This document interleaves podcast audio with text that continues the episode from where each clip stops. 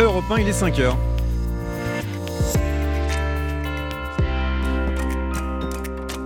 Europe Matin. Johan Tritz et Amblin Roche. Et à la une ce matin, report des charges sociales et fiscales, contrat d'énergie renégociable, le coup de baguette des boulangers reçus 5 sur 5 par le gouvernement. Ces aides suffiront-elles à sauver la profession au bord du gouffre? Décryptage dans un instant. La réforme des retraites, c'est non et encore non. Les syndicats reçus à Matignon refusent catégoriquement le report de l'âge légal de départ. Elisabeth Borne tente de temporiser et assure les négociations, car pour Emmanuel Macron, hors de question de renoncer. Et puis, à la veille des funérailles de Benoît XVI, Europe 1 est parti à la découverte du restaurant préféré de l'ancien pape à Rome. Dans cet établissement où l'on mange de la fondue et des strudels, on se souvient d'un homme sensible et réservé. Europe 1. Et le journal de 5 heures présenté par Alban Le Prince. Bonjour Alban. Bonjour à tous. Combien de boulangeries vont baisser le rideau? C'est la question que se posent les artisans qui appellent à manifester le 23 janvier à Paris. Étranglés par la hausse des prix de l'énergie, ils sont de plus en plus nombreux à alerter sur leur situation. Pourtant, plusieurs aides existent. C'était l'objet de la réunion qui s'est tenue euh, avec Bruno Le Maire, le ministre de l'économie, hier. Malgré tout, Margot Faudéré, beaucoup de boulangeries restent menacées de fermeture. Comment ça se fait? Le premier obstacle, c'est un manque de connaissance des aides mises en place par l'État. D'après le ministre de l'économie, Bruno Le Maire, seulement une cinquantaine de PME viennent en demander une chaque jour, alors qu'on recense plus de 30 000 boulangers en France. Le deuxième problème, ce sont les coûts de l'énergie. Malgré les différents dispositifs de soutien, certaines factures restent encore trop élevées, selon Dominique Enrac, le président de la Confédération nationale de la boulangerie-pâtisserie française. Il faut vraiment qu'on ait un coup de main au niveau du gouvernement sur les énergéticiens. Si vous voulez, une fois 12, c'est pas possible. L'entreprise, elle n'est pas viable, même avec toutes les aides du monde. Certains fournisseurs d'énergie réunis hier à Bercy ont justement accepté de renégocier sans frais les contrats de boulangers qui auraient conclu des accords à des cours prohibitifs si les prix baissent durablement. Dernier obstacle enfin, beaucoup de boulangers n'osent pas répercuter la hausse de leurs factures sur les prix de vente. On sait que si un boulanger augmente de 3 à 5% ses prix, une hausse x2, il peut passer. Des boulangers confrontés aussi à la hausse du prix des matières premières et qui sont donc particulièrement exposés au risque de fermeture. Margot Faudéré du service économie d'Europe 1, ultime obstacle, hein, 80% des boulangers, soit une écrasante majorité, ne sont pas éligibles au bouclier tarifaire et doivent demander des aides ciblées sur les très petites entreprises. Elle gronde donc des, des boulangers hein, qui euh, seront bientôt dans la rue, les syndicats aussi. Oui, opposés à la réforme des retraites, ils sont reçus depuis hier par Elisabeth Borne à Matignon. La Première ministre tente de temporiser sur le report de l'âge légal sans convaincre. À maintenant euh, moins d'une semaine de la présentation du texte, hors de question pour le gouvernement de reculer. Arthur Delaborde, Emmanuel Macron veut aller jusqu'au bout. Absolument, le chef de l'État joue l'échec ou la réussite de son quinquennat sur ce dossier des retraites. Abandonner ou faire cette réforme à minima lui ferait perdre toute crédibilité et signerait son incapacité à gouverner. Il sait que c'est maintenant, au début de son second mandat, qu'il doit prouver qu'il peut transformer le pays. Plus il attend, plus sa capacité à réformer sera entravée par la guerre au sein de son propre camp pour lui succéder en 2027. Cependant, comme hanté par le syndrome Alain Juppé qui avait dû renoncer à sa réforme en 95 après un mois de grève hivernale, le président marche sur des œufs. Il faut dire que depuis six ans, sa volonté de réformer les retraites se voit sans cesse contrariée. Oubliez le système par points qu'il n'a pas pu mettre en place durant son premier mandat. Il s'est converti à une mesure simple fondée sur le report de l'âge légal. Pas de quoi calmer opposants syndicaux et politiques qui promettent un combat acharné. Mais Emmanuel Macron est prêt à en payer le prix. Il en va de sa capacité à montrer que son quinquennat n'est pas déjà stoppé. Merci Arthur Delaborde du service politique d'Europe 1 et les discussions autour d'Elisabeth Borne sur la réforme des retraites continuent aujourd'hui. Cyril Chabagnier, président de la CFTC, a rendez-vous à 15h à Matignon. Avant ça, il sera l'invité de Dimitri Pavlenko tout à l'heure à 7h10 sur Europe 1. Autre euh, crise, hein, les, les urgences. À Thionville, en Moselle, on annonce le, le recrutement et c'est une bonne nouvelle de 12 soignants. 6 infirmiers et 6 aides-soignants. Réponse à la vague d'arrêt maladie Mmh. déposée par 93% du personnel des urgences vendredi dernier pour dénoncer leur épuisement physique et psychologique. 12 recrutements provisoires, c'est tout à fait insuffisant, estime Sud Santé. À 5h05, prenons à présent la, la direction du Vatican sur Europe 1. Dernier jour pour les fidèles qui souhaitent se recueillir près de la dépouille de Benoît XVI. Oui, hein, réouverture des portes de la basilique Saint-Pierre à 7h ce matin avant ses funérailles prévues demain. Alors avant la cérémonie sur Europe 1, on a voulu découvrir les endroits préférés de l'ancien pape à Rome comme son restaurant fétiche. Et on l'a trouvé, la cantina tyrolaisée à la carte fondue suisse ou encore Mmh. filet de porc fumé. Le reportage de Caroline Baudry, envoyée spéciale d'Europe 1 à Rome. Il pouvait trouver ici les saveurs d'Allemagne et des endroits d'où il venait. Ricardo gère le restaurant familial, du bois, du rouge et blanc. La décoration est aux couleurs du Tyrol, du sol au plafond. Dans l'escalier, des coupures de journaux sont encadrées. Sur Joseph Ratzinger, cet habitué devenu pape. Il s'asseyait à cette table, une personne très réservée, très sensible. On s'attendait un peu à ce qu'il puisse démissionner en tant que pape. Trois fois par mois, le cardinal venait savourer ses deux péchés mignons. La soupe typique à base de crêpes et les strudels. Une pâtisserie aux pommes, maison, que le pape qui ne fréquentait plus le restaurant recevait en cadeau à chacun de ses anniversaires. La réponse de Benoît XVI est affichée au mur à côté de son portrait. C'est une lettre qu'il nous a écrite, dans laquelle il nous envoie ses prières et nous remercie. Je suis très fier de ça. Rome, Caroline Baudry, Europe 1.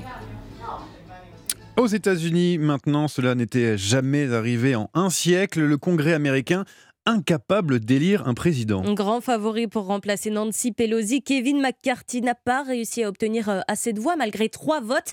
Conséquence d'une fronde d'un groupe de Trumpistes qui le trouvent trop modéré. Résultat, les votes sont suspendus.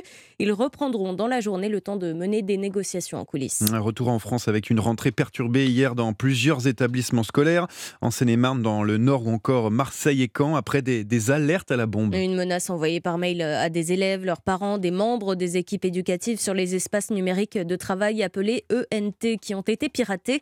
En tout, une vingtaine d'établissements scolaires répartis euh, sur toute la France ont été évacués. Plusieurs plaintes ont été déposées. Un concert en conscience et en inconscience, concrètement un concert sous hypnose. Alors moi je ne connaissais pas, mais est-ce que vous connaissez? Écoutez, c'est un tout nouveau concept lancé par euh, Geoffrey Seco, un saxophoniste formé à la pratique. Il débutera sa tournée la semaine prochaine à Paris avant de partir dans toute la France. Marie Jiquel a rencontré ce musicien pas comme les autres. Laissez votre corps reprendre une respiration un peu plus apaisée. Dans le micro, Geoffrey Seco ne chante pas, il parle. Saxophone accroché à son cou, il invite son public à fermer les yeux et vaciller dans un état d'hypnose. On parle souvent d'hypnose de spectacle. Là, c'est justement, c'est pas de l'hypnose de spectacle, c'est de l'hypnose ericksonienne, celle qui est utilisée en, en cabinet, dans le milieu médical. Une plongée dans l'intime accompagnée par une musique live très jazzy, la bande-son de l'introspection. Alors, est-ce que vous pouvez essayer d'hypnotiser nos auditeurs sur Europe 1 Si euh, vous n'êtes pas en train de conduire, si vous êtes juste en train d'écouter la radio tranquillement, euh, je vous propose de fermer les yeux, d'observer votre respiration sans chercher nécessairement à la modifier. Je vais vous dire trois mots. Allez, fini l'hypnose à la radio. Pour vivre l'expérience, il faudra aller voir le concert où cette transe met au diapason le public. Mais nous, on est tout le temps en transe sur scène. Et les musiciens. Marie Jiquel en transe pour Europe. Ça m'a un petit peu endormi, hein. attention. Quand on passe ce sujet dans, dans la, dans la matinale, bien sûr, on va dormir tranquillement. On n'a pas besoin de ça d'ailleurs, c'est ce qu'on disait autour de la table. Merci beaucoup Alban Le Prince, c'était le, le, journal de 5 heures. Il est 5h09 et on passe au journal des sports avec Dimitri eh oui. Vernet. On se réveille. Oui. bonjour Oblin, bonjour, bonjour Johan, on bonjour à tous. On s'envole d'ailleurs pour le Brésil, pour le dernier adieu au roi du football, Pelé. Et oui, le Brésil a dit au revoir à sa légende après une longue veillée funèbre. La légende brésilienne a été accompagnée par des milliers de fans jusqu'à sa dernière demeure, un cimetière vertical où il a été inhumé dans la stricte intimité. À la fin de la cérémonie, son fils Edinho a tenu à, remercier le monde entier pour les différents hommages rendus à son père. Au nom de la famille, nous remercions tout le monde pour tout l'amour, pour toute l'affection, pour tout le respect.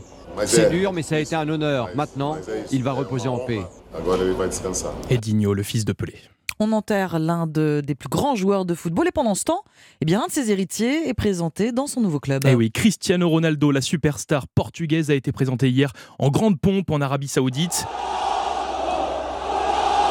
ovationné par euh, tous les supporters de son nouveau club saoudien d'Al Nasser où Cristiano Ronaldo a signé un contrat de deux ans estimé à 200 millions d'euros par saison.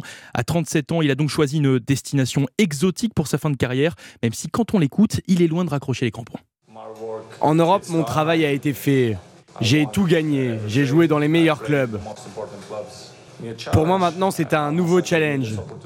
Al Nasser m'a offert une grande opportunité, non seulement de jouer au foot, mais aussi d'inspirer les jeunes générations. Je suis très heureux et très fier de ça. Cristiano Ronaldo hier en conférence de presse. Son rival de toujours, Lionel Messi, a lui fait son retour à Paris. Le champion du monde argentin va retrouver l'entraînement avec le Paris Saint-Germain aujourd'hui. Messi qui serait tout proche de prolonger son contrat jusqu'en 2024 avec le club de la capitale. Toujours en football, il y avait des matchs outre-Manche hier. Et oui, dans le championnat anglais en première ligue où Arsenal, le leader du championnat, a marqué un coup d'arrêt face à Newcastle, score final 0 à 0. Les Gunners qui restent cependant en tête du classement avec 8 points d'avance sur son dauphin Manchester City. Les Magpies de Newcastle sont eux troisième à égalité avec Manchester United. Les Red Devils qui ont réalisé la bonne opération de la soirée en s'imposant 3-0 face à Bournemouth. Handball maintenant, Dimitri, J-7 avant le championnat du monde masculin. Et oui, une compétition que nos Bleus n'ont plus remportée depuis 2017. C'est donc un tournoi de reconquête, de rédemption pour nos tricolores euh, dans une semaine. Pour se préparer, ils affrontent les Pays-Bas ce soir, un match qui va permettre aux Bleus de monter en puissance, comme l'explique le pivot Ludovic Fabregas au micro européen de Martin Lange. La volonté, ça sera de ménager certains organismes. Ça sera le premier match euh, depuis euh, le début de la préparation. donc c'est important aussi de monter crescendo pour arriver près le, 11 janvier, qui est, qui est peut-être euh, le match, euh, on va dire, référence dans nos têtes sur lequel on doit arriver euh, à, 100%. Le joueur de l'équipe de France de handball, Ludovic Fabregas, France-Pays-Bas, c'est donc à 20h45 et donc rendez-vous le 11 janvier pour le top départ du championnat du monde de hand masculin. En bref, Dimitri, le reste de l'actualité sportive. Eh bien, en tennis, la France éliminée de la United Cup, la nouvelle compétition par euh, équipe mixte en Australie. La Croatie est venue à bout de nos Bleus 3-2 en huitième de finale. Et puis enfin en athlétisme, l'un des plus beaux palmarès français euh, raccroche. À 37 ans, Mayedine Mekissi, triple médaillé olympique sur 3000 mètres steeple et recordman européen de cette spécialité, a décidé de prendre sa retraite. Dimitri Vernet pour le journal des sports. Merci. 5h12. C'est le pari gagnant maintenant de Thierry Léger. On passe aux courses. Hein. Bonjour Thierry. Bonjour Omblin. Il y aura des courses cet après-midi sur l'hippodrome de Vincennes et mon pari gagnant sera le 712 Inno du Lupin. Il reste sur la bagatelle de 5 victoires consécutives, dont les trois dernières obtenues justement sur l'hippodrome de Vincennes. Et sur sa lancée, ce trotteur sérieux et maniable, capable d'adopter toutes les stratégies de course, est confronté ici à un engagement des plus favorables qu'il ne devrait pas laisser échapper. Alors notez bien, pour cet après-midi à Vincennes, réunion 1 dans la septième course, le numéro 12, Ino du Lupin. C'est noté, merci Thierry Léger. Vous revenez dans une demi-heure, vous nous détaillerez vos pronostics du Quintet. 5h13 sur Europe 1, l'histoire dingue dans un instant. Anissa Dadi a découvert un pasteur devenu influenceur sur Instagram. Ce n'est pas commun. A tout de suite. Europe Matin. Bonjour. Johan Tritz et Amblin Roche. Bon réveil avec maintenant l'histoire dingue d'Anissa Haddadi. Et ce matin, Anissa, euh, vous avez déniché sur Instagram un influenceur pas comme les autres. Oui, on le sait, sur Instagram, les influenceurs sont nombreux. Il y a des stars de la télé-réalité ou mm. encore des influenceurs cuisine, vie saine. Ce sont les plus connus. Mais ce matin, moi, je voulais vous présenter Oscar Arngarden, suédois de 38 ans. Alors, Suédois de 38 ans, c'est un point, un bon point pour lui. on, se demande, pourquoi vous avez choisi cet Oscar. Qu'est-ce qu'il a de différent des autres? Bah, Son histoire déjà n'est pas banale, son parcours non plus, et j'ai eu un coup de cœur. Oscar est un pasteur luthérien qui est suivi par des dizaines de milliers d'abonnés tatoué, musclé, ah avec une barbe bien taillée. C'est vrai qu'il a plutôt un, look à la base. Alors, il faut aller sur CrossFit Priest, hein, c'est le nom de. Je vois que vous êtes déjà dessus. Oui, je, vais regarder. Je C'est vrai qu'il a plutôt un look à la base euh, de garçon de télé-réalité. Il a un look de mannequin, c'est un grand sportif. Oscar est marié, père de deux enfants, aumônier de l'hôpital d'Uppsala, au nord de Stockholm. Oscar s'est lancé sur Instagram en 2019 et le succès arrive très très vite. Il se sent même dépassé par le phénomène. Il dit que c'était devenu hors de contrôle. Les commentaires étaient uniquement basés sur son physique, sur sa ressemblance avec l'acteur australien Chris Hemsworth, mm. sur ses tatouages, on ne parlait que de ça. Oscar fait une dépression. Ah oui. Il ferme son compte. Et un an plus tard, en plein Covid, en 2020, il se relance sur le réseau social et concentre ce message autour de la religion. Bon alors, il parle de, quoi à ce moment-là de, cuisine euh, Il change un petit peu, non? Ce pasteur, pas comme les autres, publie des vidéos de crossfit ah. et de musculation. Ah Dans ces vidéos, vous verrez Oscar parler de foi et de santé, pas seulement d'un point de vue physique, mais aussi existentiel, spirituel. Oscar explique que dans la Bible, on peut lire que le corps est un temple. Je crois que cela nous invite en partie à se poser cette question sur comment s'occuper de ce temple. C'est ce que dit Oscar. En fait, Oscar voulait trouver la solution pour parler de foi aux Suédois, qui est, je vous le rappelle, l'un des pays les moins croyants au monde. La solution sera donc le crossfit. Qui est l'un des sports les plus populaires là-bas. Donc, voilà. il utilise le crossfit pour parler de religion. Si vous voulez découvrir les vidéos d'Oscar, le pasteur musclé, rendez-vous sur Instagram. Son compte s'appelle CrossFit Priest.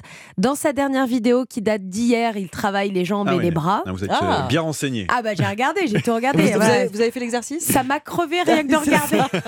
Il est en transpiration, il est musclé, il porte des poids qui, à mon avis, font mon poids. Donc euh, bravo. Pour Noël, d'ailleurs, il a publié aussi un long texte où il nous pose la question de ce que l'on met sur notre table Mm. des fêtes et sur la nécessité de ce qu'on pose sur cette table. Si vous voulez vous muscler et réfléchir en même temps, surtout si vous êtes croyant, eh bien vous avez trouvé le coach parfait. Il s'appelle Oscar Arngarden. Sur Instagram, c'est CrossFit Priest, le pasteur de CrossFit. Allez-y, allez-y, voilà, ça change un petit peu de ce qu'on voit sur Instagram. Le physique de candidat de télé-réalité. Ah il, oui. essaie tous, tous Avec les bras, le, tatouages le on a- tatouage sur les Tatoué ouais. partout, petite barbe, Ah euh, faussement Il négligée. est sacrément looké. hein. Ouais, ouais, sacrément looké, le Merci- pasteur. Merci beaucoup, Anissa. Merci ma sœur. Matin. Les titres à présent de ce mercredi 4 janvier avec Alban Le Prince. La retraite à 65 ans, ce n'est pas un totem. Elisabeth Borne tente de temporiser sur le report de l'âge légal de départ, mais ne convainc pas les syndicats qu'elle a commencé à recevoir hier à Matignon pour d'ultimes négociations. La CFDT prévient, elle se mobilisera en cas de relèvement à 64 ou 65 ans. Les boulangers prévoient de descendre dans la rue le 23 janvier pour alerter euh, sur leur situation. Le gouvernement a multiplié les annonces hier entre report des charges sociales, fiscales, possibilité de renégocier les contrats d'énergie. Les régions s'emparent du sujet. Le président de la PACA, Renaud Muselier, vient d'annoncer un chèque urgence énergie. L'ancien archevêque de Paris, Michel Aupetit, visé par une enquête préliminaire pour agression sexuelle. Il aurait entretenu une liaison avec une personne vulnérable faisant l'objet d'une mesure de protection judiciaire. Et puis en Ukraine, le ministère de la Défense russe reconnaît maintenant 89 morts dans la frappe du 31 décembre près de Donetsk. Johan Tritz et Omblin Roche. Votre matinale info sur Europe 1. 5h18 sur Europe 1, l'heure des initiatives en France et avec une solution pour les apiculteurs et leurs abeilles victimes de l'assaut d'un prédateur. Bonjour Florent Coletta. Bonjour. Merci d'être avec nous sur Europe 1. Vous êtes euh, ingénieur à Toulouse et vous avez mis au point un dispositif baptisé Intuit afin de lutter contre l'invasion du frelon euh, asiatique. Pour commencer, simplement, expliquez-nous ce que c'est et comment ça fonctionne. Ben, c'est euh, une petite puce euh, électronique qu'on va venir fixer sur un frelon asiatique qu'on aura capturé. Et euh, une fois posé euh, sur celui-ci, ben, il va rentrer au nid. Et nous, on va être capable de le suivre jusqu'à son nid. D'accord. Donc on va effectivement euh, développer un peu euh, tout ce que vous venez de nous dire, mais d'abord ce, ce nano-traceur euh, qui va, euh, grâce au frelon, se retrouver dans le nid. Le but, effectivement, c'est de détruire le nid et de détruire les reines. Exactement. Enfin, l'ensemble des euh, détruire l'ensemble des individus, euh, et y compris, euh, dans le cas le plus favorable, euh, les reines et les futures reines euh, Ah oui. qui vont qui vont être émises pour l'année d'après. L'objectif, euh, Florent Coletta, ce n'est pas juste d'éradiquer des frelons asiatiques. hein, euh, enfin, en tout cas, pas le but premier, c'est de protéger les abeilles et leurs ruches, car il est un prédateur pour les abeilles et un fléau pour les apiculteurs. Oui, tout à fait. C'est-à-dire que ce que j'ai pu me rendre compte cette année, parce que moi je suis pas euh, du milieu de l'apiculture euh, à D'accord. la base, ouais. euh, mais ce dont j'ai pu me rendre compte, c'est que le, les désastres générés par ces fronts asiatiques au niveau des, des ruches en particulier. Donc le but, c'est bien de localiser les nids pour détruire l'ensemble des individus et euh, faire, entre guillemets, place nette autour des ruches et des colonies d'abeilles. Alors, vous le disiez à l'instant, l'apiculture, euh, ce n'est pas votre domaine, mais alors comment l'idée vous est-elle venue? Alors elle est venue euh, en, un soir d'été euh, en buvant l'apéro, pour tout dire. Euh, des mal. amis, et oui, ouais, c'est, ça, comme quoi ça, ça amène aussi beaucoup de bonnes choses. Et donc qui me disent il y a deux ans, on n'a pas pu profiter de notre extérieur, trop de frelons asiatiques. Moi de leur répondre, bah, vous avez qu'à trouver le nid. Et ils m'ont dit, bah, on a essayé pendant un mois et euh, impossible. Bref, de fil en aiguille, euh, on se renseigne. Il n'existait aucun dispositif, aucune méthode euh, permettant de localiser, de localiser ces nids. Et moi, en bon ingénieur, je me suis pensé, bon, bah, il, doit y, il doit y avoir des puces euh, suffisamment petites pour être embarquées sur un frelon asiatique. Et il n'en existait pas, ou en tout cas, il n'y avait rien de, de fiable et de, de commercialisé. Et donc, par, plutôt par défi technique, honnêtement, que par euh, amour de l'apiculture dans un premier temps, je me suis lancé dans l'idée de fabriquer une puce suffisamment petite pour être embarquée sur un frelon asiatique et que je puisse localiser. Oui, c'est un, sacré défi technique. Elle est microscopique, euh, euh, cette puce, à peine visible à l'œil nu. Vous êtes passé par combien de prototypes pour euh, ah, arriver à celle qui, qui fonctionne aujourd'hui? Enfin, je me suis arrêté de compter à 50, si vous voulez. Ah oui, d'accord. donc il a fallu, faire beaucoup de tests. J'ai beaucoup itéré, j'avais plein d'idées au début, donc euh, euh j'étais pas non plus un expert d'électronique, si vous voulez, donc euh, je suis parti et j'ai aussi découvert euh, beaucoup dans, dans ce domaine-là, et renforcé par les échecs, j'ai réussi finalement à, à, sortir quelque chose qui vaut le coup. Quoi. Alors j'imagine que tous les auditeurs qui nous écoutent, et moi la première, hein, on, on se pose tous la même question, comment on arrive à fixer une puce sur le dos d'un frelon? Ouais, il y a plusieurs techniques. Euh, on peut euh, utiliser simplement un, petit fil. Euh, alors, la, la, grosse astuce, si vous voulez, c'est de le calmer le frelon. il y a plusieurs méthodes, mais en gros, on le calme dans le froid, ce qui le rend quasi endormi, ce qui nous permet de, de, de, fixer la puce avec soit un petit fil, un petit élastique ou même de la colle. D'accord. Il est fixé sur le, sur le dos, sur l'abdomen, au-dessus, en dessut Entre le thorax et l'abdomen, en dessous. D'accord. Il est fixé. On peut le fixer au-dessus du thorax, je pense que ça fait partie des développements, mais on verra. D'accord. c'est vrai qu'elle, c'est vrai qu'elle, d'accord. Ça, elle a fait partie des développements. Elle est toute petite, euh, cette puce. Elle est, elle est toute légère aussi, hein, c'est ça? Elle fait, bien sûr moins d'un gramme. Ouais, 0,2 grammes. D'accord. Ouais. Et donc le frelon, il peut décoller et voler avec sans problème. Ouais, alors euh, c'est le sans problème le petit secret.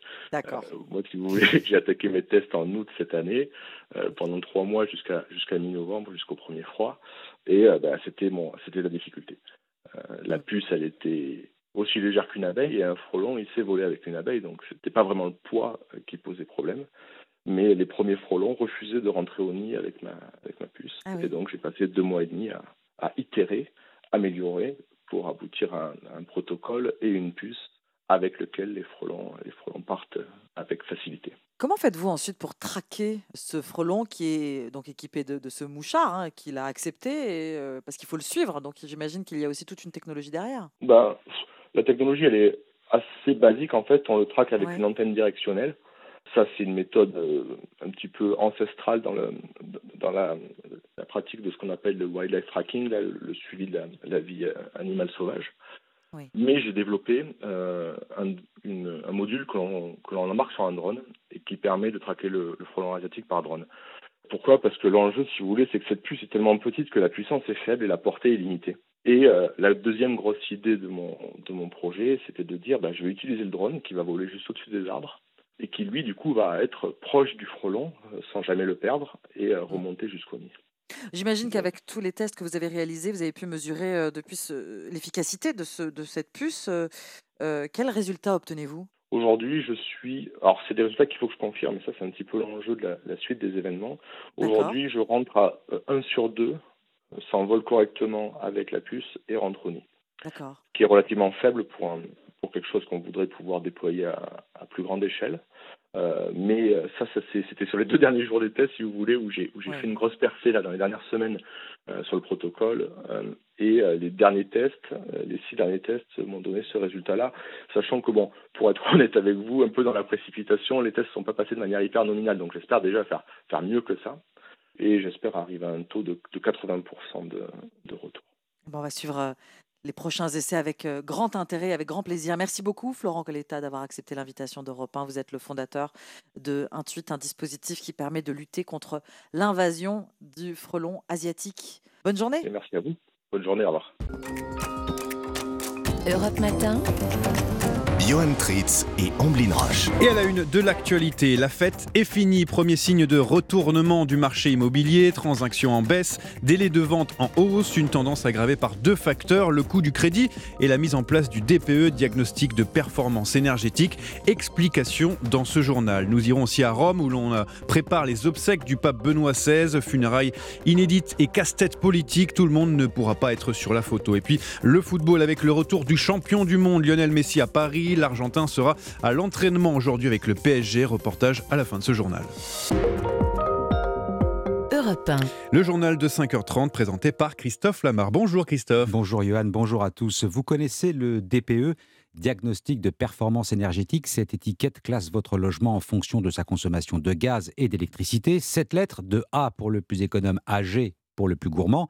Et depuis le 1er janvier, certains biens sont désormais interdits à la location. Seule solution pour les investisseurs, entamer des travaux de rénovation, de quoi plomber un peu plus un marché immobilier en passe de se retourner. L'enquête du réseau Century 21 sonne l'alarme Baptiste Morin. En 2022, le marché de l'immobilier a vécu une bascule. Après l'été, le nombre de transactions et le prix du mètre carré ont baissé. Pour Charles Marinakis, président de Century 21 France, l'augmentation des taux de crédit a évidemment joué, mais l'importance grandissante des diagnostics de performance énergétique également. Or, selon lui, les moyens manquent. Les diagnostiqueurs ne sont pas capables de le faire, ils n'ont pas tous les bonnes certifications, et si vous avez des travaux à faire, vous ne trouvez plus les artisans pour le faire. Donc quand bien même on voudrait euh, appliquer les textes et le faire, on est en manque de moyens. On n'est pas en ordre de marche pour pouvoir respecter ce texte-là. C'est faux, répondent les professionnels. 50 000 évaluations sont réalisées chaque semaine en France. Yannick Henouche, président de la Chambre des diagnostiqueurs immobiliers de la Fédération nationale de l'immobilier, dénonce un prétexte. Peut-être que certains sont en train de crier au loup parce qu'ils ne veulent pas faire des travaux, parce que ça leur coûte des sous et puis surtout parce que ça leur fait perdre du rendement dans leurs biens immobiliers. D'ici 2034, l'interdiction à la location doit concerner près de 14 millions de logements. Baptiste Morin du service économie d'Europe 1. Autre enquête, celle de meilleurtaux.com. Selon cette étude, le pouvoir d'achat immobilier des Français s'érode dangereusement. 20 mètres carrés de moins en 3 ans pour un emprunt et une durée de remboursement identique, soit 195 000 euros sur 20 ans. La réforme des retraites, un gros point de ce début d'année. Poursuite des discussions à Matignon entre Elisabeth Borne et les partenaires sociaux. La Première ministre espère toujours amadouer les syndicats. Les 65 ans ne sont pas un totem, affirme la chef du gouvernement, mais les syndicats, notamment la CFDT, restent inflexibles. 65 ans ou 64, avec allongement de la durée de cotisation, qu'importe, c'est non. Ce dossier des retraites, il en sera peut-être question à l'occasion du premier conseil des ministre de l'année. Il sera précédé, comme le veut la tradition, d'un petit déjeuner au ministère de l'Intérieur. L'ensemble du gouvernement fera ensuite les 100 mètres qui le séparent de l'Elysée à pied pour aller présenter ses vœux à Emmanuel Macron. Direction Rome, à présent, où les préparatifs des obsèques hein, de Benoît XVI tournent au casse-tête politique. il s'accélère 24 heures à 24 heures de la cérémonie. Funérailles historiques à plus d'un titre. Des milliers de chaises en plastique et des écrans géants sont déjà installés sur l'esplanade de la place Saint-Pierre. Au moins 60 000 personnes assisteront à la messe, un millier de policiers et carabiniers déployés pour l'occasion. Côté diplomatie, le Saint-Siège précise que seuls l'Italie et l'Allemagne sont officiellement invités, aucun autre chef d'État. Pourquoi? Explication du correspondant d'Europe 1 à Rome, Antonino Gallofaro. C'est le ministre de l'Intérieur, Gérald Darmanin, qui représentera la France, mais attention, il n'a pas été invité officiellement par le Vatican. Lou de Senneville, du journal La Croix. Les autres dirigeants peuvent venir, mais à titre privé. Donc ils n'auront pas le même rang, le même placement que les dirigeants italiens et allemands. Le Vatican euh, veut bien clarifier que ce n'est pas un pape qu'on enterre, c'est un pape émérite. Il s'agit aussi de ne pas surdramatiser l'événement, comme le voulait le pape émérite, et ce n'est de toute manière pas dans la tradition du Vatican d'inviter des chefs d'État, comme nous l'explique Cyprien Viette, vaticaniste de l'agence de presse Immédiat. Vous avez par exemple lors des canonisations et des béatifications des chefs d'État qui peuvent venir pour honorer un, un saint originaire de leur pays, mais ils ne sont pas forcément officiellement invités. Ce sont eux-mêmes qui s'invitent et qui sont accueillis, et le Vatican accueille tout Il n'y a donc pas de liste officielle des personnalités qui seront présentes jeudi matin pour assister aux funérailles du pape émérite. Rome, Antonino Gallofaro, un bilan revu à la hausse à Makivka en Ukraine après la frappe qui a détruit un bâtiment occupé par des réservistes de l'armée russe. Moscou reconnaît officiellement la perte de 89 soldats, chiffre sans doute minoré selon les Ukrainiens. Le nombre de morts s'élève sans doute à plusieurs centaines. Colère de Pékin face aux mesures anti-Covid qui visent les voyageurs en provenance de Chine, mesure inacceptable pour le ministère des Affaires étrangères chinois. Propos qui visent notamment les pays membres de l'Union européenne actuellement réunis à, Bruxelles. Les 27 envisagent d'imposer un test systématique avant l'entrée sur le continent. L'actualité en France, l'ancien archevêque de Paris, Michel Aupetit, visé par une enquête préliminaire pour agression sexuelle sur personnes vulnérables. Le prélat aurait entretenu une liaison avec une femme dont la santé mentale est décrite comme fragile. C'est le diocèse de Paris hein, qui a alerté la justice. 7 janvier 2015, 7 janvier 2022, à quelques jours hein, de cette funeste date anniversaire, Charlie Hebdo prépare un numéro spécial dont on va beaucoup parler. L'hebdomadaire satirique veut à sa façon honorer la mémoire des journalistes et dessinateurs tués lors de l'attentat dont il a été la cible. Un numéro spécial dédié à la lutte contre tous les obscurantismes. Cette fois, il vient au secours d'une lutte, celle des femmes et des hommes iraniens qui se battent pour leur liberté. On a déjà le titre, Une raclée au Mollah. Le journal a lancé un appel aux dessinateurs du monde entier pour caricaturer le guide suprême Ali Khamenei. Numéro spécial fabriqué dans des conditions particulières, comme l'explique le directeur de la publication. On travaille dans un endroit protégé, euh, certains sont encore sous protection policière. Je dirais qu'il faut toujours être prudent. On ne peut pas considérer que plus rien n'arrivera et donc on tient compte du fait que peut-être, ou peut-être pas d'ailleurs, des événements qui nous agresseraient, nous attaqueraient sont encore possibles. Pour ce numéro qui correspond à, à l'anniversaire du 7 janvier, on a lancé ce concours qui sollicitait des dessinateurs étrangers, mais aussi on a demandé à tous les rédacteurs du journal euh, de parler de ce qui se passe en Iran, et c'était aussi une manière un peu de montrer que les combats des dessinateurs disparus de Charlie, eh bien ces combats contre l'obscurantisme, contre l'intégrisme religieux, eh bien ces combats étaient toujours présents et sont toujours malheureusement d'actualité et ailleurs dans le monde. Et que les, dessinateurs qu'on a sollicités, bah, finalement, ils font un peu ce que faisaient les dessinateurs de Charlie qui ont été assassinés. Voilà, ils critiquent la théocratie iranienne, ils critiquent l'obscurantisme religieux. Riss, le directeur de la publication de Charlie Hebdo avec Clément Barguin à l'occasion de la sortie prochaine d'un numéro spécial 7 janvier. Le football maintenant, ça y est, il est rentré. Lionel Messi est à Paris. un retour en toute discrétion pour le champion du monde argentin, Lionel Messi a dribblé les photographes et les quelques supporters qui l'attendaient à l'aéroport du Bourget, en région parisienne. La star est sortie par une porte dérobée, mais elle entrera tout à l'heure par la grande, celle qui ouvre le camp d'entraînement du PSG où l'attendent ses coéquipiers, Cyril de la Morinerie. Oui, Lionel Messi est attendu aujourd'hui au camp des loges. Fini les célébrations dans les rues de Buenos Aires ou le repos mérité chez lui à Rosario. Les premières journées en 2023 de la star argentine seront beaucoup plus classiques. Décrassage, musculation, exercice sur le terrain Saint-Germain-en-Laye. À 35 ans, Lionel Messi, qui a réalisé son rêve de remporter la Coupe du Monde, sera-t-il toujours motivé à Paris?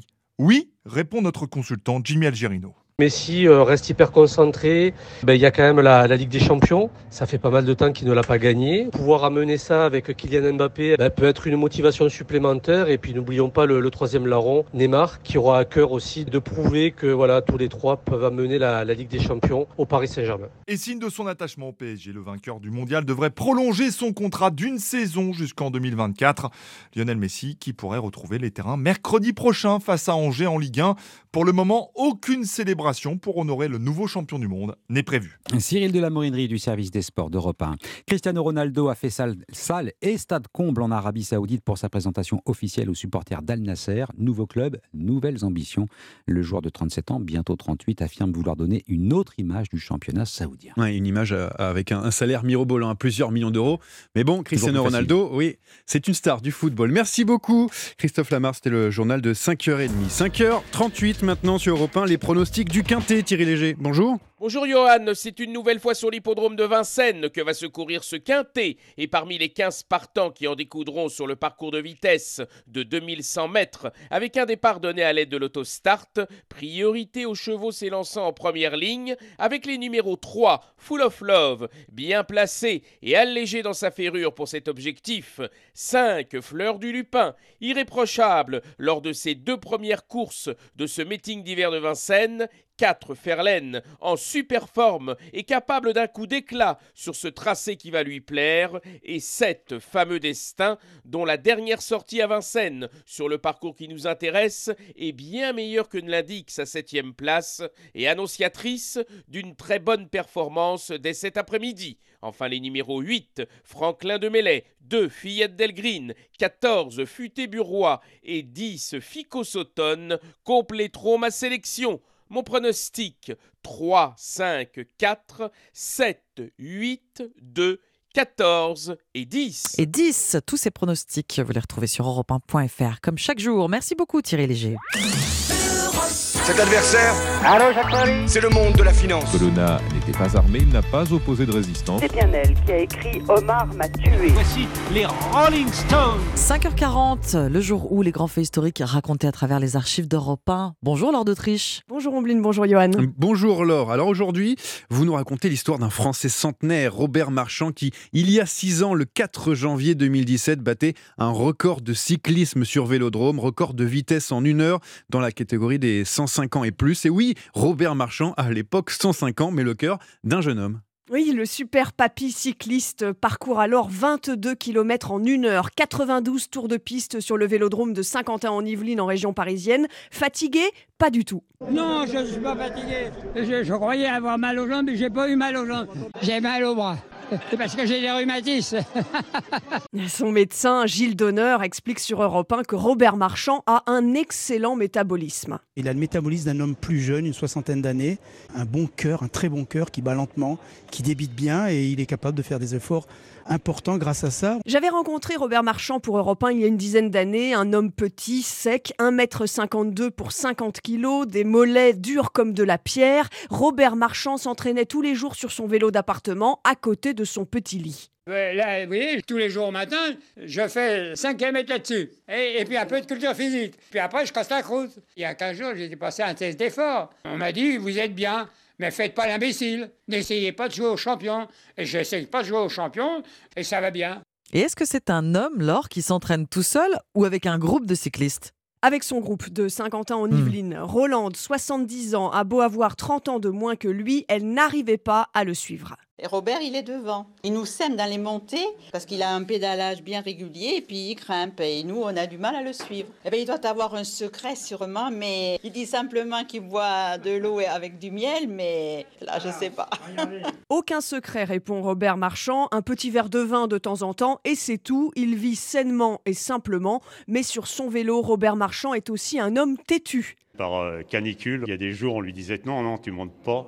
il le faisait. On pouvait rien faire. Robert Marchand est décédé il y a un an et demi à 109 ans et depuis une dizaine d'années en Ardèche à 900 mètres d'altitude, un col de montagne porte son nom. Merci beaucoup, Laure d'Autriche, et à demain pour un nouveau jour ou sur Europe 1. 5h42, est-ce que vous connaissez la, la mort subite? Entre 50 et 60 000 la subissent chaque année en France. Très peu en réchappent. Phénomène très méconnu mais surtout incontrôlable. Le professeur Xavier Jouven tente de l'expliquer euh, l'inexplicable avec son centre d'expertise de la mort subite situé à Paris.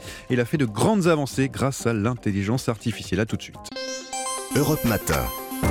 Johan Tritz et Amblin Roche. Europe 1, il est 5h43. On va parler aujourd'hui, euh, on va dire de la malchance. hein. Le saviez-vous, en France, une personne euh, toutes les 10 minutes est victime de la mort subite qui foudroie sans prévenir, touchant même des personnes en bonne santé. Elle frappe presque de manière aléatoire, difficile, voire impossible de l'anticiper, mais la donne est en train de changer grâce à l'intelligence euh, artificielle. Et pour expliquer pourquoi ça change tout, eh bien votre invité, Johan, c'est le professeur Xavier Jouven, cardiologue à l'hôpital européen Georges Pompidou, fondateur du centre d'expertise de la mort subite à Paris. Bonjour, professeur Xavier Jouven. Bonjour. Bon, une personne toutes les 10 minutes, on vient de le dire, est victime de, de mort subite avec moins d'une chance sur 10 d'en réchapper. C'est un phénomène inexpliqué, presque aléatoire. C'est presque, j'ai envie de dire, une fatalité jusque-là. Alors c'est une fatalité, c'est une grande injustice et effectivement on arrive à améliorer un petit peu la prise en charge en faisant du massage cardiaque, en mettant des défibrillateurs dans les lieux publics notamment. Mais malheureusement, effectivement, dans plus de 90% des cas, euh, c'est létal. Ouais, en 2010, c'était 3% de chances d'en réchapper. Aujourd'hui, 10%. Il y a du mieux. Mais vous travaillez sur ce sujet pour essayer de faire encore mieux? Depuis quand vous travaillez sur, euh, sur ce sujet d'ailleurs? Alors depuis 30 ans. Depuis 30 ans, c'est un travail de fourmi parce qu'au départ, les gens n'y croyaient pas, les gens ne croyaient pas qu'on pouvait identifier des gens à risque de mort subite. Et puis la mort subite était très peu reconnue, elle était même pas comptabilisée. Et d'ailleurs, ce n'est qu'en 2007 qu'on a été autorisé à utiliser les défibrillateurs dans les lieux publics. Et, qu'est-ce que vous avez appris ju- jusque-là? Je veux dire, avant de, parler des, des nouvelles avancées, notamment technologiques, hein, que l'on va aborder, ne vous inquiétez pas. Vous avez appris en tout cas beaucoup de choses? Oui, parce que euh, en travaillant sur euh, des bases de données euh, importantes, de grosses cohortes de, de personnes euh, en bonne santé qu'on a suivies pendant 25 ans, 7000 sujets, on a vu qui avaient des caractéristiques qui permettaient de prédire la mort subite. Ça, c'était des statistiques de l'épidémiologie classique, c'était des données classiques, des données structurées. Qu'est-ce qu'on subit quand on est victime de, de mort subite? Alors en fait, euh, dans la plus grande partie des cas, c'est une fibrillation ventriculaire. Le cœur part euh, dans un orage rythmique, il bat à 400, 500, 600, 700. Donc il y a une inefficacité hémodynamique. Le sang n'arrive plus au cerveau, la personne tombe inconsciente. Le cœur reste en fibrillation pendant une, deux, peut-être trois minutes. Et puis ensuite, il y a un tracé plat. Et c'est fini. Ah, Et alors, vous avez essayé d'a- d'avancer dans ce domaine, un phénomène assez inexpliqué, on l'a dit, la mort subite. Et vous avez recommencé un petit peu de, de zéro il y a trois ans maintenant. Vous avez fait appel à, à des ingénieurs et des mathématiciens pour utiliser l'intelligence artificielle notamment. Alors, c'est inhabituel dans votre domaine de faire appel à, à ce genre de personnes? Alors en fait, on a commencé il y a, il y a 10 ans en créant le centre d'expertise mort subite qui collecte tous les morts subites qui surviennent sur Paris et la Petite Couronne. Mmh. Et donc chaque année, on en a 4000. Et on a demandé à l'époque, il y a dix ans, à l'assurance maladie et qui ont été d'accord de euh, collecter pour chacun des cas d'arrêt cardiaque qu'on collectait sur Paris Petite Couronne, de récupérer toutes les données du système national données de santé. Mmh. Et donc, on a petit à petit construit pour chaque individu qui avait fait un arrêt cardiaque toute son histoire numérique, tout ce qu'il avait consommé comme médicament, comme examen et ou comme diagnostic pendant les 10-15 ans avant la survenue de la mort D'accord. Et donc, vous avez repris, on va dire, tout à zéro à partir de là avec euh, une nouvelle équipe, c'est ça, entre guillemets, avec des, ingénieurs, des mathématiciens, c'est ce que je voulais dire. Des ingénieurs, des mathématiciens, euh, du CREST, de différentes personnes, Nicolas Chopin, Younes Yousfi, enfin voilà, toute une équipe qui mmh. euh, ont participé. Ce sont des ingénieurs, ce ne sont pas des médecins, mais en conjuguant les approches des médecins et des ingénieurs, en travaillant chaque jour l'un avec l'autre, on a réussi à colliger, alors on avait 7500 fichiers, on avait 20 millions de diagnostics, 20 millions de médicaments donnés. Ce sont des bases de données énormes, énormes, énormes. Et pour les analyser, il a fallu d'abord les arranger, faire en sorte qu'elles soient pseudo-structurées pour qu'elles puissent être analysées par l'intelligence artificielle. Si on pense que l'intelligence artificielle c'est la chose magique, on se trompe. C'est pas du tout l'intelligence artificielle. L'intelligence artificielle, il y a différentes techniques qui sont connues, qui sont bien connues, qui sont des, des tests. Voilà. Ce qui est le plus difficile, c'est de préparer des données non structurées à être analysables par l'intelligence artificielle. Et c'est ça tout le travail très long, fastidieux que nous avons fait pendant plusieurs années. Ben justement, euh, qu'est-ce que vous avez fait précisément dans ce travail et, pour quelle avancée du coup aujourd'hui? On a réussi maintenant en analysant euh, donc le jumeau numérique. Chaque personne, chaque individu est caractérisé ben, par, son individu, mais également par tout son passé numérique, tout ce qu'il a mmh. consommé comme médicament, et, euh, dans l'ordre également, et toutes les interactions possibles entre elles. Et en utilisant ce jumeau numérique, on arrive à prédire qui a plus de 90% de risque de faire une mort subite dans l'année. Oui, c'est vrai, et surtout que, en, fait, ça, frappe même des personnes en bonne santé. Euh, donc, euh, c'est ça, c'est un phénomène assez aléatoire. Mais est-ce qu'il y, y, a plutôt des effets, comme, je ne sais pas, euh, par exemple, prendre de l'alcool ou alors fumer, etc., qui font qu'on a plus de chances d'avoir la mort subite avant ça, quand même? Alors, L'approche qu'on a eue, c'est une approche individualisée, c'est-à-dire que euh, chaque individu a son histoire personnelle et chaque individu a son équation de risque personnelle. Ce qui fait euh, que, en fait, pour chaque individu, ça va être des facteurs différents. Donc, vous me demandez quels sont les facteurs en général, mais ça, c'est presque la façon ancienne de penser. La nouvelle façon que nous avons de penser, c'est pour chaque individu, quel est son facteur qui est le plus important qui fait que ça explique son surrisque de mort subite. Et puis le facteur numéro 2, puis le facteur numéro 3, et le 4 et le 5. D'accord, donc vous avez vraiment tout fouillé. On a tout fouillé, et donc on a une équation personnalisée pour chaque individu. Donc ce qui va nous tenter énormément dans l'étape d'après, c'est de faire de la prévention personnalisée. Ça va plus loin que de la médecine individualisée, c'est de la prévention individualisée, où on va avoir envie évidemment de retirer le premier facteur de risque pour l'individu, puis ensuite le deuxième, puis ensuite le troisième. Et ça, il va falloir le prouver. Pour l'instant, on a, on a montré que de l'association, il va falloir prouver de la causalité. Comment on ferait pour se faire tester, entre guillemets Il faudrait aller euh, dans un laboratoire, je ne sais pas, quelque, quelque part pour euh, dire, euh, voilà, de faire des, examens et ensuite dire, bon, bah, cette année c'est bon, peut-être que l'année prochaine ce n'est pas bon. Je me posais la question. Alors non, ce qu'on va faire, ce qu'on va, on, a des réunions très régulières avec l'assurance maladie justement parce que c'est, on pourrait faire des campagnes de dépistage. On pourrait faire tourner les logiciels automatiquement dans les données de l'assurance maladie, et qui pourrait euh, identifier et qui, si les gens évidemment euh, étaient identifiés en étant très à risque de mort subite, à ce moment leur conseiller d'aller voir un médecin généraliste ou un cardiologue en disant vos facteurs de risque euh, cardiovasculaires euh, euh, font que nous vous conseillons d'aller voir un cardiologue ou un médecin généraliste, comme c'est fait pour le cancer du côlon, si vous avez, vous savez, ou comme pour le cancer du sang. Finalement, on demande à des mammographies à partir d'un certain âge ou des dépistages de sang dans les selles, voire de coloscopie il y a des campagnes de dépistage qui sont faites.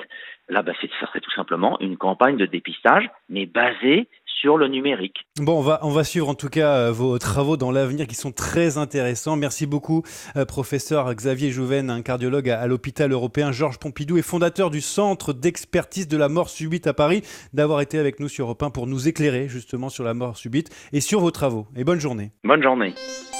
Europe Matin.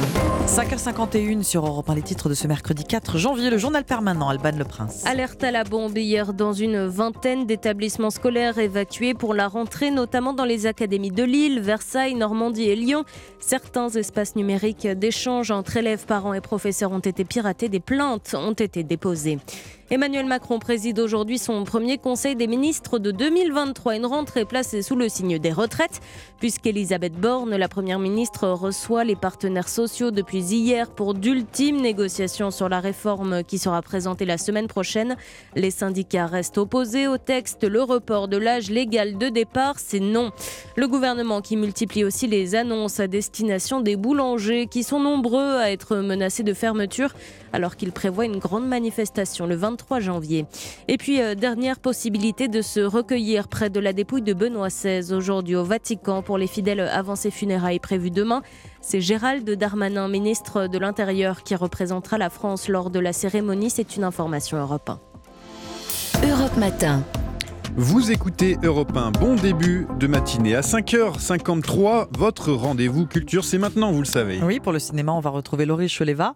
Mais avant cela, une bonne BD avec Sébastien Bordenave. Bonjour Sébastien. Bonjour Ombline, bah bonjour Johan. Bonjour Sébastien. Et cette semaine, on parle avec vous de BD, c'est mercredi, donc votre choix s'est porté sur la bande dessinée, plutôt euh, tout public. Oui, une BD qui ravira tout à chacun. Il y a quand même euh, du texte et des références à maîtriser, donc c'est une excellente première vraie BD pour jeunes adultes. C'est Le Château des Animaux.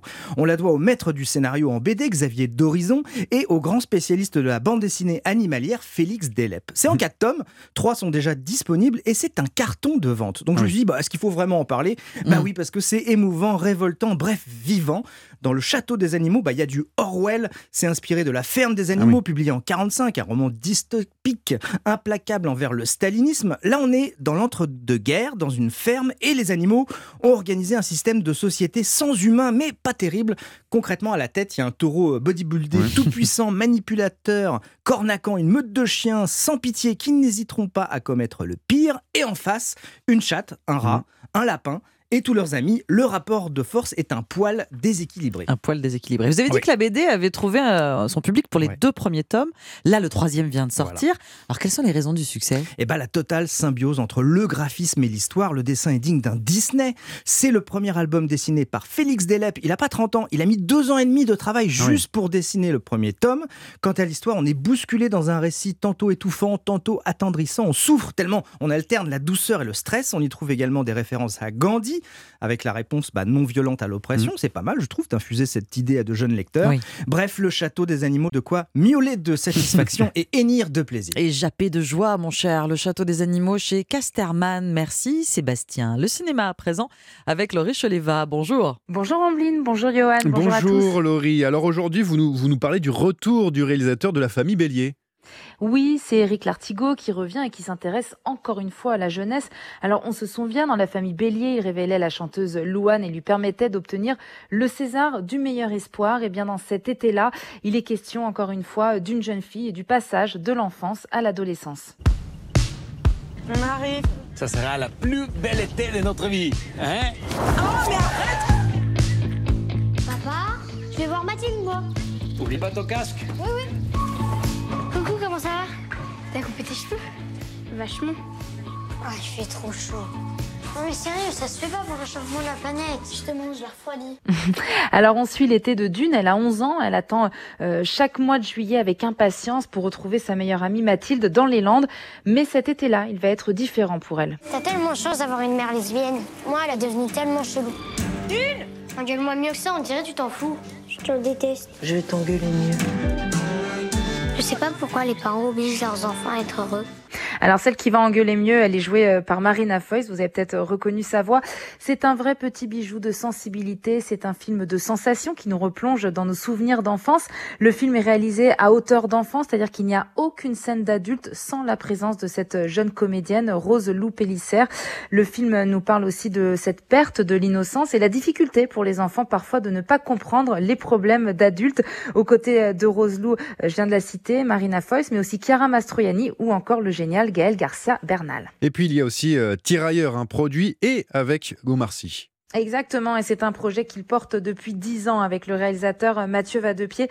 C'est un très joli film, l'histoire de Bakary, sénégalette quadragénaire, qui va s'enrôler dans l'armée en pleine guerre de 14-18 pour tenter de protéger son fils recruté de force. Tirailleurs, c'est un film de guerre puissant, mais c'est surtout la chronique d'une relation entre un père et son fils avec Omar Sy, qui est bouleversant et qui tourne aux côtés du jeune Alassane Dion, qui n'est autre que son neveu dans la vraie vie. Tirailleurs, donc avec euh, Omar Sy, et puis cet été-là d'Éric Lartigot. Euh, merci beaucoup. De nouvelles raisons d'aller au cinéma cette semaine, Laurie Chelevaille. On vous retrouve samedi pour votre émission Clap sur Europe 1 entre 17h et 18h. Bon réveil, bon mercredi matin. Nous sommes le 4 janvier à suivre la météo, le journal, et à 6h40, votre interview éco Johan. On sera avec euh, François Asselin, président de la Confédération des petites et moyennes entreprises. Les PME largement touchées par la nouvelle hausse hein, des prix d'énergie, comment vont-ils faire pour s'en sortir On lui posera la question tout à l'heure. Après le journal euh, Le Pressing, les articles qui ont retenu notre attention dans la presse ce matin. Et ensuite, votre partition, Blin. Il y a la tendresse, il y a le gitan. Faut pas pleurer comme ça. Et puis bien sûr. Dans son vieux par-dessus râpé, il s'en allait l'hiver, l'été, dans le petit matin frileux. Mon vieux, il y avait qu'un dimanche par semaine les autres jours, c'était la graine qu'il allait gagner comme on peut. Mon vieux. Mon vieux, la voix grave de Daniel Guichard qui se prépare à retourner sur les routes. La partition dans 20 minutes. Europe 1, il est 6h. Europe Matin. Johan Tritz et Amblin Roche. Apprendre à vivre dans le noir la nuit. De plus en plus de communes décident de couper l'éclairage public. Soucis écologiques et économiques. Reportage à Bordeaux. Les syndicats de police redoutent une hausse de la délinquance. Le gouvernement hausse le ton pour aider les boulangers asphyxiés par les factures d'énergie et de matières premières, à moins qu'ils n'augmentent le prix du pain. Et vous, combien seriez-vous prêt à mettre? C'est votre reportage européen. Et vous tout à l'heure. Et puis, une fin de carrière au soleil pour Cristiano Ronaldo. Le joueur portugais a fait son entrée dans son nouveau club saoudien. Attention, attention la leçon euh, d'humilité, leçon d'humilité pardon, à la fin du journal. Europe 1. Et le journal de 6 heures est présenté par Roman Ok. Bonjour Roman. Bonjour à tous. Vous venez peut-être euh, de sortir de chez vous et là, dans votre rue, rien. Nuit noire, pas d'éclairage public coupé jusqu'au petit matin. De plus en plus de communes s'y sont mis depuis le début de l'année. Une résolution notamment à Bordeaux. La nuit, 60% de la ville est plongée dans le noir. Décision par souci écologique et aussi pour économiser 900 000 euros par an. Qui dit obscurité dit souvent insécurité. Hein. C'est en tout cas la crainte des syndicats de police et les habitants. Alors notre correspondant Stéphane Place leur a tendu son micro. Europe. Comme je sors pas la nuit, je vais avoir 74 ans. Je ne pense pas que ça puisse renforcer le risque puisqu'ils ont fait attention. Les zones vraiment à risque seront éclairées. C'est une manière de faire de bonnes économies. Non, c'est pas trop avantageux dans le noir. Ça risque de créer des problèmes de violence. L'inquiétude de cet habitant bordelais, Sylvain Charonna, le secrétaire départemental du syndicat de police Alliance en Gironde, la partage, l'absence d'éclairage public entre 1h et 5h du matin dans un peu plus de la moitié des quartiers bordelais, c'est le risque de voir la délinquance augmenter, dit-il. Pour attraper un cambrioleur en, en action, c'est très compliqué. Donc si on éteint les lumières, ça sera encore plus compliqué. Il y a aussi d'autres actes de délinquance, hein, comme des dégradations de véhicules. Une femme qui se promène seule le soir dans la rue. Si la rue n'est pas éclairée, je pense que le sentiment d'insécurité, il va augmenter forcément. On parle de vol à la roulotte, on parle de personnes qui vont être agressées et des rues qui vont être filmées. La caméra qui va filmer une rue la nuit, quelle est l'efficience? De son côté, la municipalité bordelaise assure que ce dispositif a été élaboré en concertation avec la hiérarchie policière et les services de secours et promet d'affiner, si nécessaire, le plan d'éclairage public. Le reportage de Stéphane Place, correspondant d'Europe Europe 1 dans le sud-ouest. Couper l'électricité pour faire des économies, on vient de l'entendre, mais impossible pour les boulangers confrontés à des factures astronomiques. Oui, 33 000 artisans qui bénéficient désormais d'un report de paiement de leurs charges sociales. Coup de pouce annoncé hier par le gouvernement. Autre concession, les boulangers pourront désormais résilier leur contrat d'énergie sans frais si les prix prohibitifs menacent la survie de leur commerce.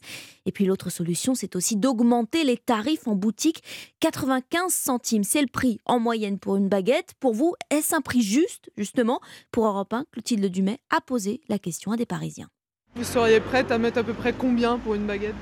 Je peux y mettre le prix, mais j'entends aussi qu'il y a beaucoup de gens qui n'ont pas les moyens de payer une baguette à 1,40€. 1,30€, 1,40€, une baguette, euh, ça reste excessif. 1,30€, c'est pourtant le prix de la baguette tradition chez Arnaud Delmontel, boulanger à Paris. Le prix a augmenté au lendemain de la guerre en Ukraine parce que le cours du blé s'est envolé. Et là, le prix de l'électricité va augmenter de 20 fois par rapport à l'été dernier. Le report des charges je suis euh, absolument contre parce que à un moment donné, il faudra les payer. Le boulanger prévoit donc d'augmenter les prix d'une dizaine de centimes, pas de quoi décourager certains clients. Je suis pas née en France, donc pour moi d'avoir une baguette à 19h euh, chaud qui sort de la boulangerie, en fait, ça vaut le coup. J'en achète pas souvent, donc ça reste euh, un plaisir de temps à autre. La baguette a encore de beaux jours devant elle pour Arnaud Delmontel. Voilà, c'est le, le champ de la baguette et euh, je pense que 1,30€, 1,50€, c'est pas cher pour un petit bonheur du quotidien.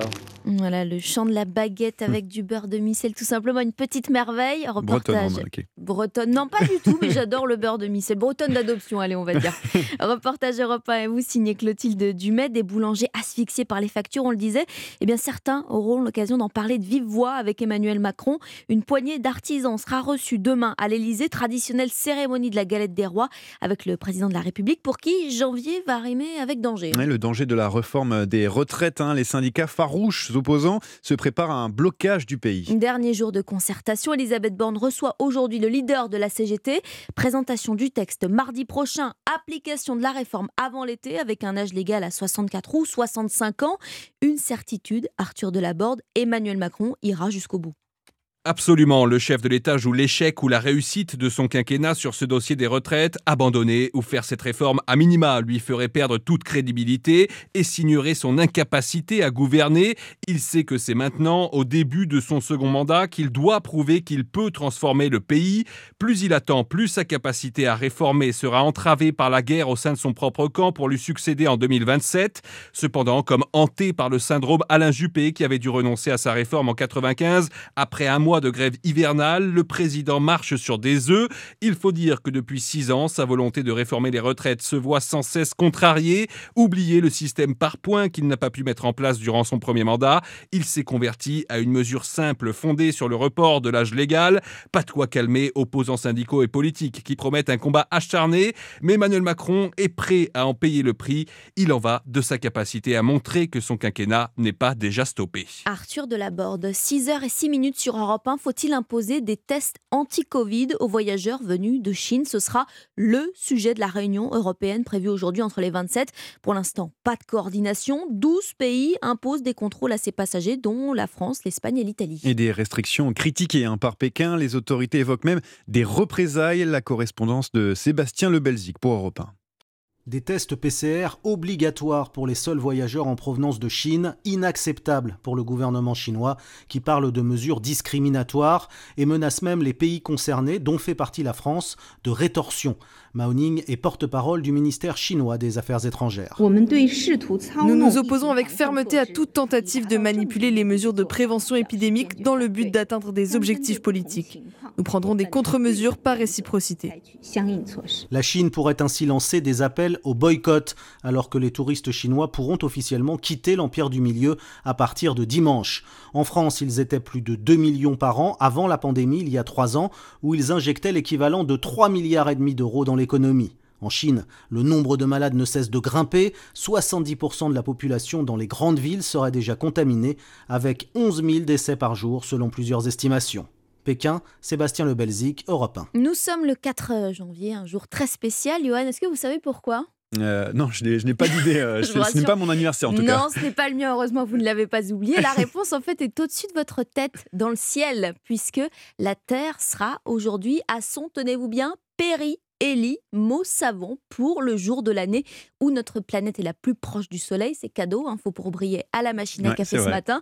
Un phénomène expliqué par Olivier Leverga, président de l'Association française d'astronomie. En fait, ce qui se passe, c'est que la Terre ne tourne pas parfaitement circulairement autour du Soleil. Elle, elle, fait à peu près un cercle en un an, mais, mais ce cercle est un peu aplati d'un côté et joufflu de l'autre, c'est une ellipse en fait. Et, donc il y a un moment où la Terre est plus près du Soleil, c'est ce qu'on appelle le périhélie, hein. et puis un moment où la, Terre est plus loin, ce qu'on appelle l'aphélie. Moment-là, le, 4 janvier, on est au plus près du Soleil, pas à 149 millions 600 000 kilomètres, mais un peu plus près de, de 2 millions de kilomètres. La Terre globalement est un peu plus éclairée par le Soleil, il y a un peu plus d'énergie solaire qui est donnée à toute la Terre, mais dans l'hémisphère nord, on reste quand même en hiver et dans l'hémisphère sud, on reste quand même en été. Olivier Leverga, président de l'Association française d'astronomie. 6 heures et 8 minutes sur Europe 1. Un contrat unique pour un joueur unique. Rien que ça, le son d'humilité par Cristiano Ronaldo hier, CR7, c'est son surnom, mmh. a été présenté au public de son nouveau club en Arabie Saoudite. Ronaldo, pas besoin de traduction, scandé par les supporters du club El Nasser dans leur stade sous une pluie de confettis et devant le joueur en tenue, maillot bleu et jaune sur les épaules. Bref, Hollywood, le Portugais de 37 ans arrive donc en Arabie Saoudite après sa rupture avec Manchester United, une expatriation qu'il a justifiée devant la presse, cette fois en costume cravate. En Europe, mon travail a été fait. J'ai tout gagné. J'ai joué dans les meilleurs clubs. Pour moi maintenant, c'est un nouveau challenge. Al Nasser m'a offert une grande opportunité, non seulement de jouer au foot, mais aussi d'inspirer les jeunes générations. Je suis très heureux et très fier de ça. A Cristiano Ronaldo qui conserve d'ailleurs son numéro 7 et son train de vie parce que le contrat est estimé à 200 millions d'euros par an pour au moins deux ans. Le joueur a participé à la première séance d'entraînement de son équipe hier. Une autre star hein, va retrouver la pelouse de son club, c'était un peu plus proche de nous maintenant. Oui, Lionel Messi à l'entraînement aujourd'hui avec le PSG, le champion du monde argentin est de retour à Paris.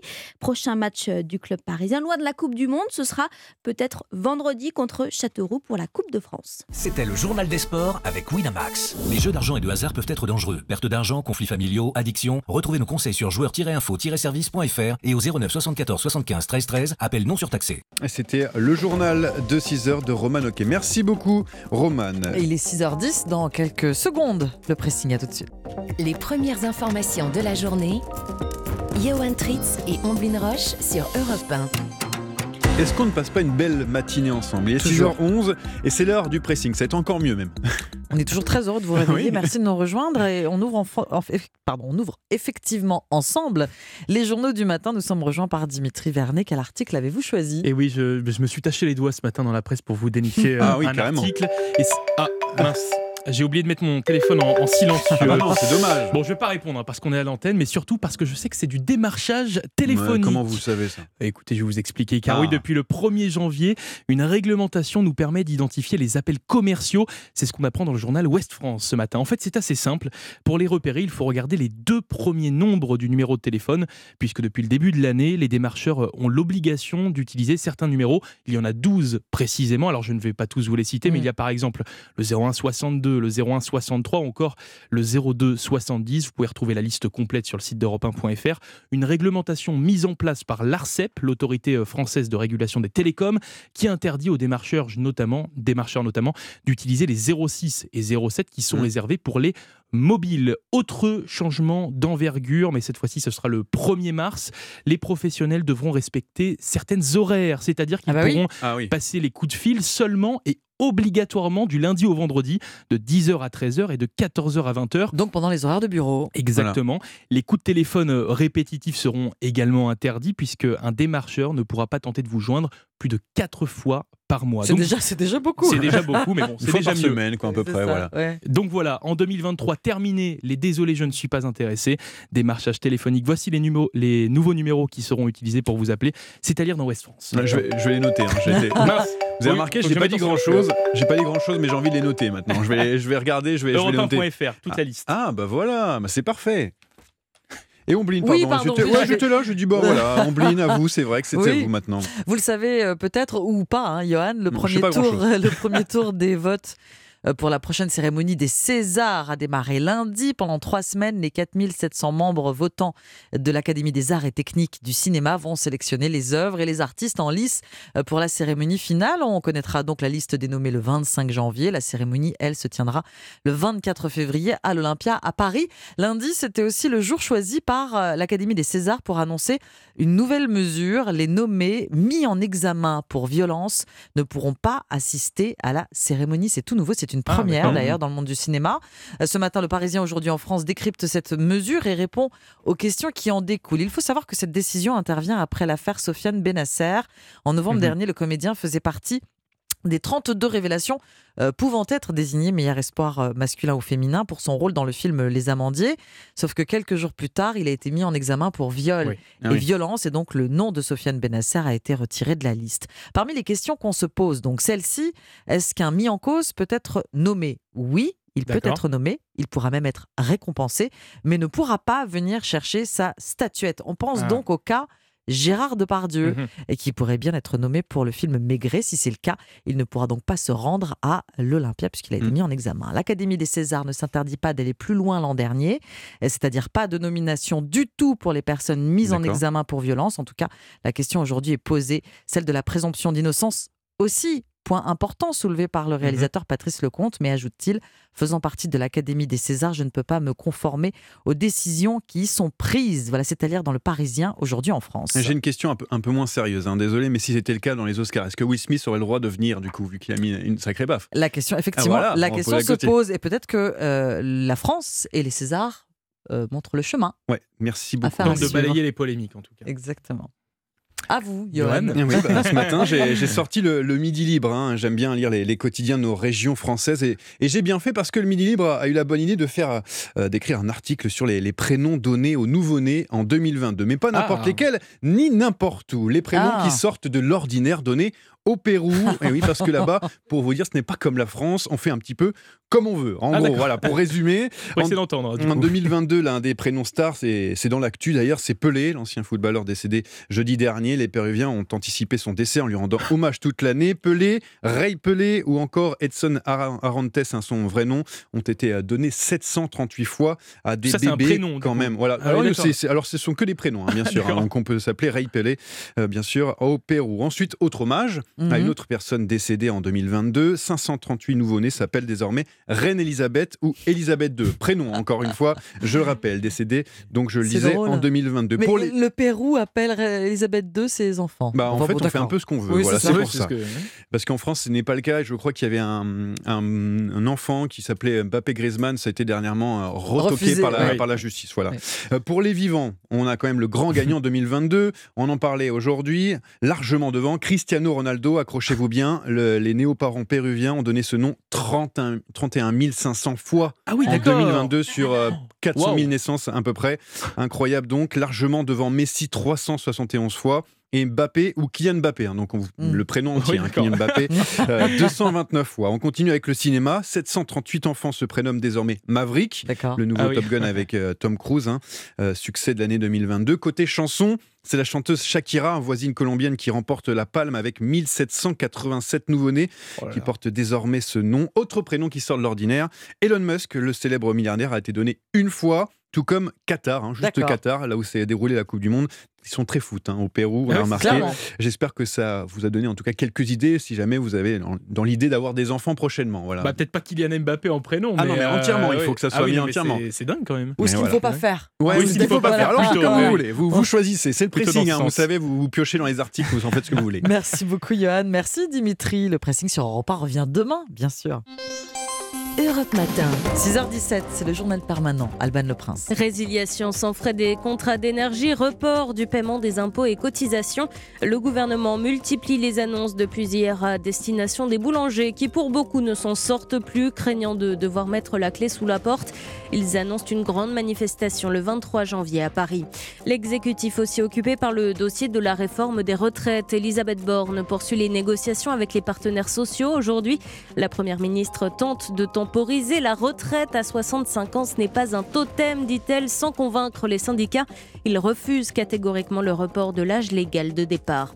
Une fusillade hier en fin de journée près de Lyon. Selon un premier bilan, un homme serait mort. La piste du règlement de compte est privilégiée et une enquête est ouverte pour meurtre en bande organisée. Et puis les données de 257 millions de comptes 10 heures volés en 2019 publiées sur Internet. La plateforme de streaming tente de rassurer aucune information sensible n'a fuité.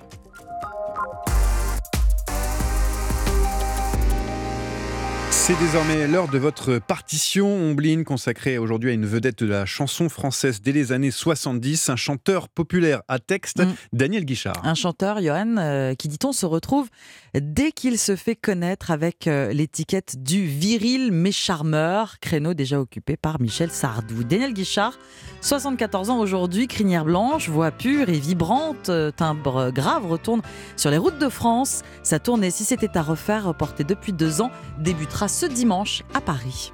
Faut pas pleurer comme ça demain ou dans un mois, tu n'y penseras plus. Faut pas pleurer comme ça, aujourd'hui c'est pour toi que nous sommes venus. Ne dis rien si tu veux, mais sèche un peu tes yeux et ne crois pas surtout que nous autres on s'en fout c'est pleurer, ça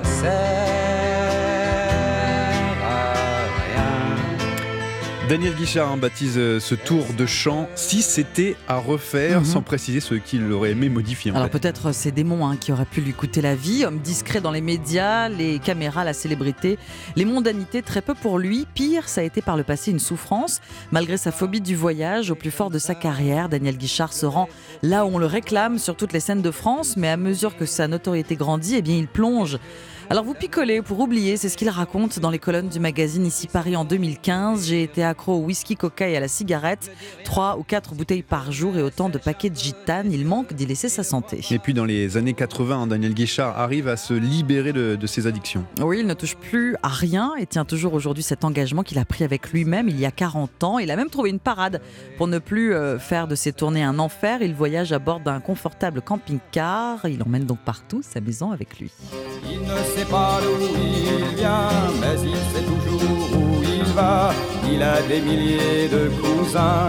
Le gitan, le gitan, il a couru les Et pourtant, sa, maison à l'origine, hein, ses racines, hein, c'est le centre de Paris. Le ventre de Paris, le quartier des Halles, ce marché gigantesque, gigantesque qui existait encore lorsqu'il était enfant. C'est là que Daniel Guichard grandit. Un parigot, pure souche, qui dès l'âge de 10 ans bricole entre les étals pour gagner son argent de poche. Il décharge les camions, effectue les livraisons, porte les caisses de fromage, de fruits et de légumes. Il fait l'école buissonnière, définitivement le banc des classes. Il quitte définitivement le banc des classes à la mort de son père. Il a alors 15 ans.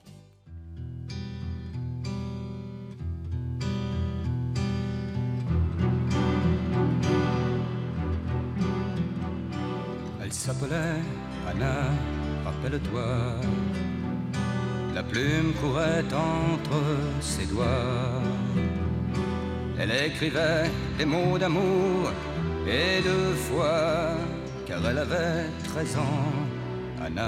Daniel Guichard, un beau euh, décharger les camions, son envie à 18 ans, c'est la chanson. Oui, il commence à se produire dans les cabarets de Saint-Germain-des-Prés et de Montmartre. Il chante Aristide Briand et Edith Piaf, accompagné d'un accordéoniste. Il fait la manche dans les restaurants. C'est ainsi qu'il se fait un nom dans le milieu.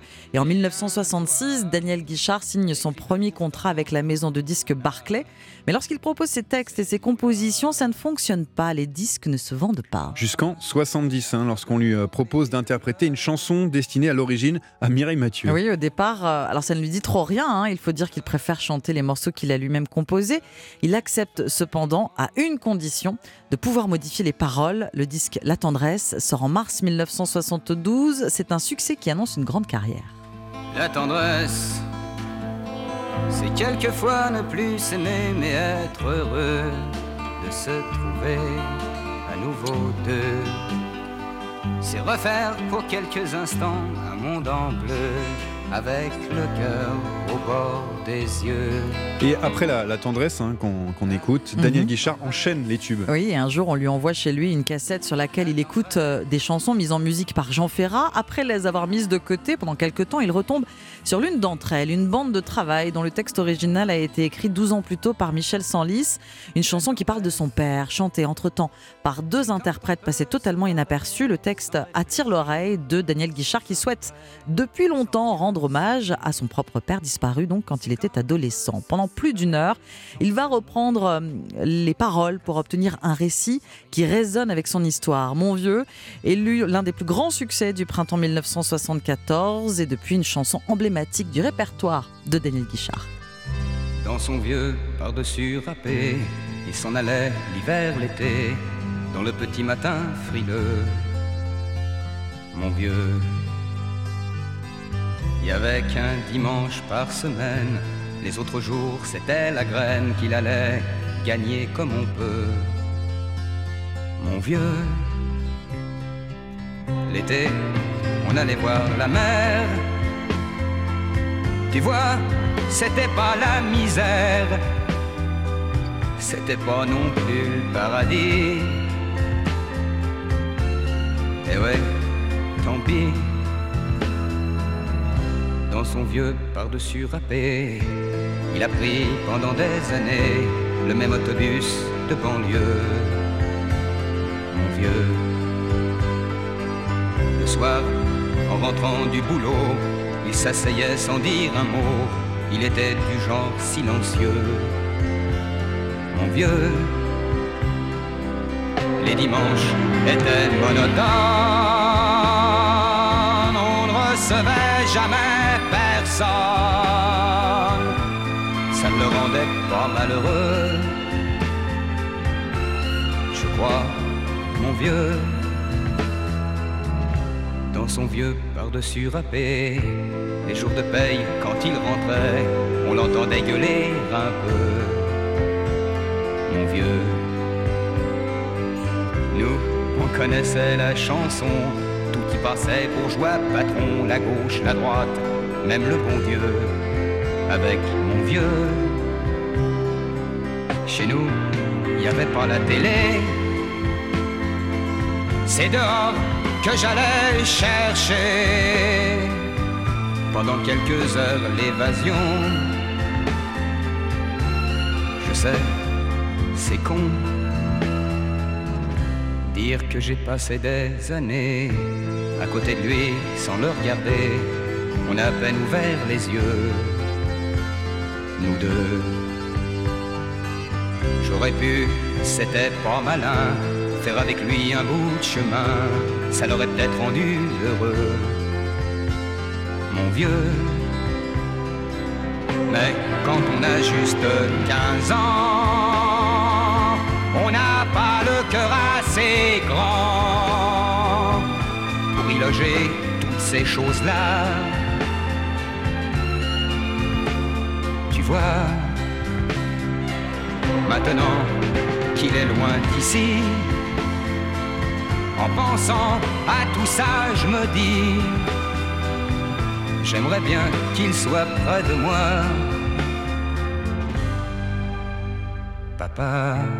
Daniel Guichard avec Mon Vieux qu'il reprendra sans aucun doute sur la scène du Grand Rex à Paris dimanche à 15h. Il partira en tournée ensuite. Tours le 27 janvier, Rennes le 11 février ou encore Lille le 12 mars. De nombreuses dates hein, jusqu'à mi-avril. On a bien noté ces quelques dates en tout cas. Merci beaucoup Ombline. Après le journal de 6h30, on parle une nouvelle fois de la hausse des prix de l'énergie. Les petites et moyennes entreprises sont aussi touchées de plein fouet et sont en grand danger. On sera avec François Asselin, président de la Confédération des PME. Et puis avant 7h, la revue de presse internationale avec les correspondants d'Europe 1 et l'innovation. Avec Anissa Mbida, c'est comme les ours et les écureuils, on pouvait hiberner. À tout de suite. Europe Matin. Johan Tritz et Amblin Roche. Les aides du gouvernement aux boulangers seront-elles suffisantes? C'est toute la question ce matin. Hier, Bruno Le Maire a tapé du poing sur la table. Les boulangers pourront résilier plus facilement leur contrat énergétique. Rentrée sous haute tension pour le gouvernement ce matin. Petit déjeuner de la majorité. Au menu, l'indigeste réforme des retraites qui ne passe toujours pas côté syndicat. Dans le journal aussi, nous irons au Vatican à la veille des obsèques de Benoît XVI. Et puis, le très attendu premier numéro de l'année pour Charlie Hebdo, pratiquement 8 ans après les attentats de janvier 2015. À la une, les manifestations en Iran. Et ce titre, une raclée au Mola. Et le journal de 6h30, c'est avec Fanny Marceau. Bonjour Fanny. Bonjour Johan, bonjour à tous. Branle-bas de combat pour sauver les boulangers face à la flambée des factures d'énergie. Leur appel au secours a été entendu. Hier, la Première ministre et le ministre de l'économie ont multiplié les annonces, report de charges, renégociation des prix des contrats d'énergie. Concrètement, Margot Faudéré, quel soutien l'État apporte-t-il désormais aux 33 000 boulangers de France? D'abord, ils ont droit à des aides de l'État. Depuis novembre, ils peuvent demander, s'ils sont éligibles, une aide au guichet, des aides calculées au cas par cas et qui ne pourront pas excéder 4 millions d'euros d'ici à fin 2023. Depuis le 1er janvier aussi, ils sont couverts par l'amortisseur électricité. Avec ce dispositif, l'État prend en charge 20% de leur facture d'électricité. Hier enfin, la Première ministre Elisabeth Borne a annoncé qu'ils peuvent aussi reporter leurs impôts et leurs cotisations sociales, une mesure qui vise à soulager la trésorerie des boulangers. Et ces trois mécanismes de soutien s'inscrivent dans l'enveloppe des 10 milliards d'euros prévus par l'État pour aider les entreprises.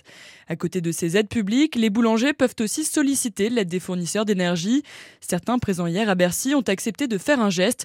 Les boulangers qui auraient conclu des accords à des cours prohibitifs pourront renégocier sans frais leur contrat avec le même fournisseur si les prix baissent durablement. Margot Faudéré du service économie d'Europe 1, les boulangers qui prévoient tout de même de manifester à Paris avec l'ensemble des professionnels de l'artisanat et de la restauration le 23 janvier prochain. Et le 23 janvier, c'est aussi la date à laquelle hein, le projet de réforme des retraites sera présenté en Conseil des ministres. Sujet hautement inflammable, Elisabeth Borne, qui marche sur des œufs, a assuré hier matin que le recul de l'âge légal à 65 ans n'était pas un totem. Tentative d'apaisement avant de rencontrer les représentants syndicaux. À l'issue de son entretien avec la Première ministre, le secrétaire général de la CFDT a cependant prévenu son syndicat se mobilisera en cas de relèvement de l'âge légal à 64 ou 65 ans. La réforme des retraites, on en parle tout à l'heure sur Europe 1. 7h10, le président de la CFTC sera l'invité de Dimitri Pavlenko. 8h33 sur Europe 1. 10 000 personnes ont assisté à leur funérailles. Les trois Kurdes tués à Paris avant Noël ont été inhumés hier. Oui, dans la foule des Kurdes venus de toute la France et même de l'étranger pour un dernier hommage. 12 jours après la tuerie, la communauté est toujours sous le choc et persuadée que c'est la Turquie qui se cache derrière cette attaque. Thibaut oui, dans les rangs kurdes, il y a de la colère, de la douleur, mais toujours cette certitude que les services secrets turcs sont responsables. Malgré le profil d'un tueur raciste d'une attaque isolée, Naïm voit toujours derrière cette fusillade la main d'Erdogan. Il peut être fasciste, il peut être raciste, il peut être tout ce qu'il veut, mais aller choisir une association en plein cœur de Paris, une association kurde, c'est pas un hasard pour moi. Et qui est derrière ça, on, le sait tous, que c'est Ankara. Pour Bachir également, il n'y a pas de doute. Selon lui, il s'agit juste de faire diversion. On veut faire passer ça pour éviter tous les débordements. Faire, en fait, fermer le dossier tout de suite aujourd'hui. Ça aurait été un jeune, ça aurait été la même chose. Ça aurait été un mec de 40 ans, ça aurait été la même chose. Et les voix dissidentes sont très rares sur le sujet au sein de la communauté. Alors, Camille, étudiante, elle ne souhaite pas se positionner. Ce sont des hypothèses, on verra. Moi, je fais confiance quand même à la justice française. Enfin, il n'y a pas un scénario qui m'arrange ou un autre, si vous voulez. Je pense que de toute façon, c'est trop tôt. Ça s'est passé le 23 décembre. Je pense qu'il va falloir un petit peu de temps. Les hommages vont se poursuivre, mais tous n'attendent qu'une chose un procès et la condamnation de William M., le tueur présumé pour attentat terroriste. Thibaut U. À 6h34, dans l'actualité internationale maintenant, l'impasse au Congrès américain. On a du mal à, s'en sortir hein, pour mm. trouver un président. Oui, c'était pas arrivé depuis plus de 100 ans. Les élus de la Chambre des représentants n'ont pas réussi à élire un président. Le favori, le républicain Kevin McCarthy, jugé trop modéré par les Trumpistes, n'est pas parvenu à faire consensus.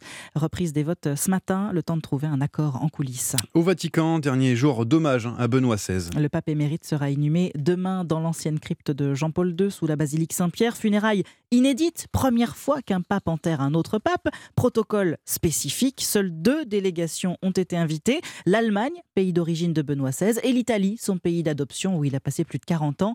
Aucun autre chef d'État n'a reçu d'invitation. Les explications du correspondant d'Europe 1 à Rome, Antonino Gallofaro.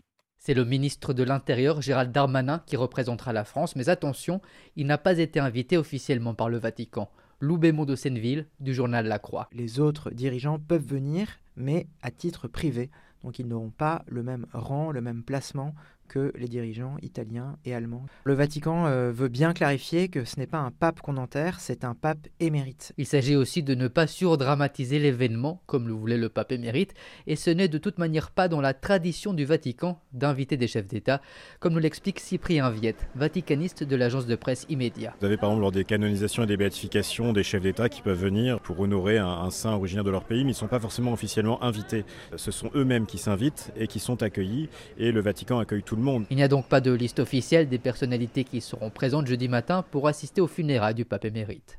Rome, Antonino Gallofaro, Europe 1. C'était le 7 janvier 2015. Huit ans après les attentats, Charlie Hebdo va publier un numéro spécial. Un numéro de soutien aux manifestants iraniens. Le titre est clair, une raclée au Mollah. Et pour l'illustrer, 35 caricatures du guide suprême Ali Khamenei, signées de dessinateurs du monde entier. L'hebdomadaire satirique veut montrer qu'il n'a rien perdu de sa liberté, mais il a tout de même dû préparer ce numéro dans des conditions particulières, comme l'explique Rhys, le directeur de la publication de Charlie Hebdo.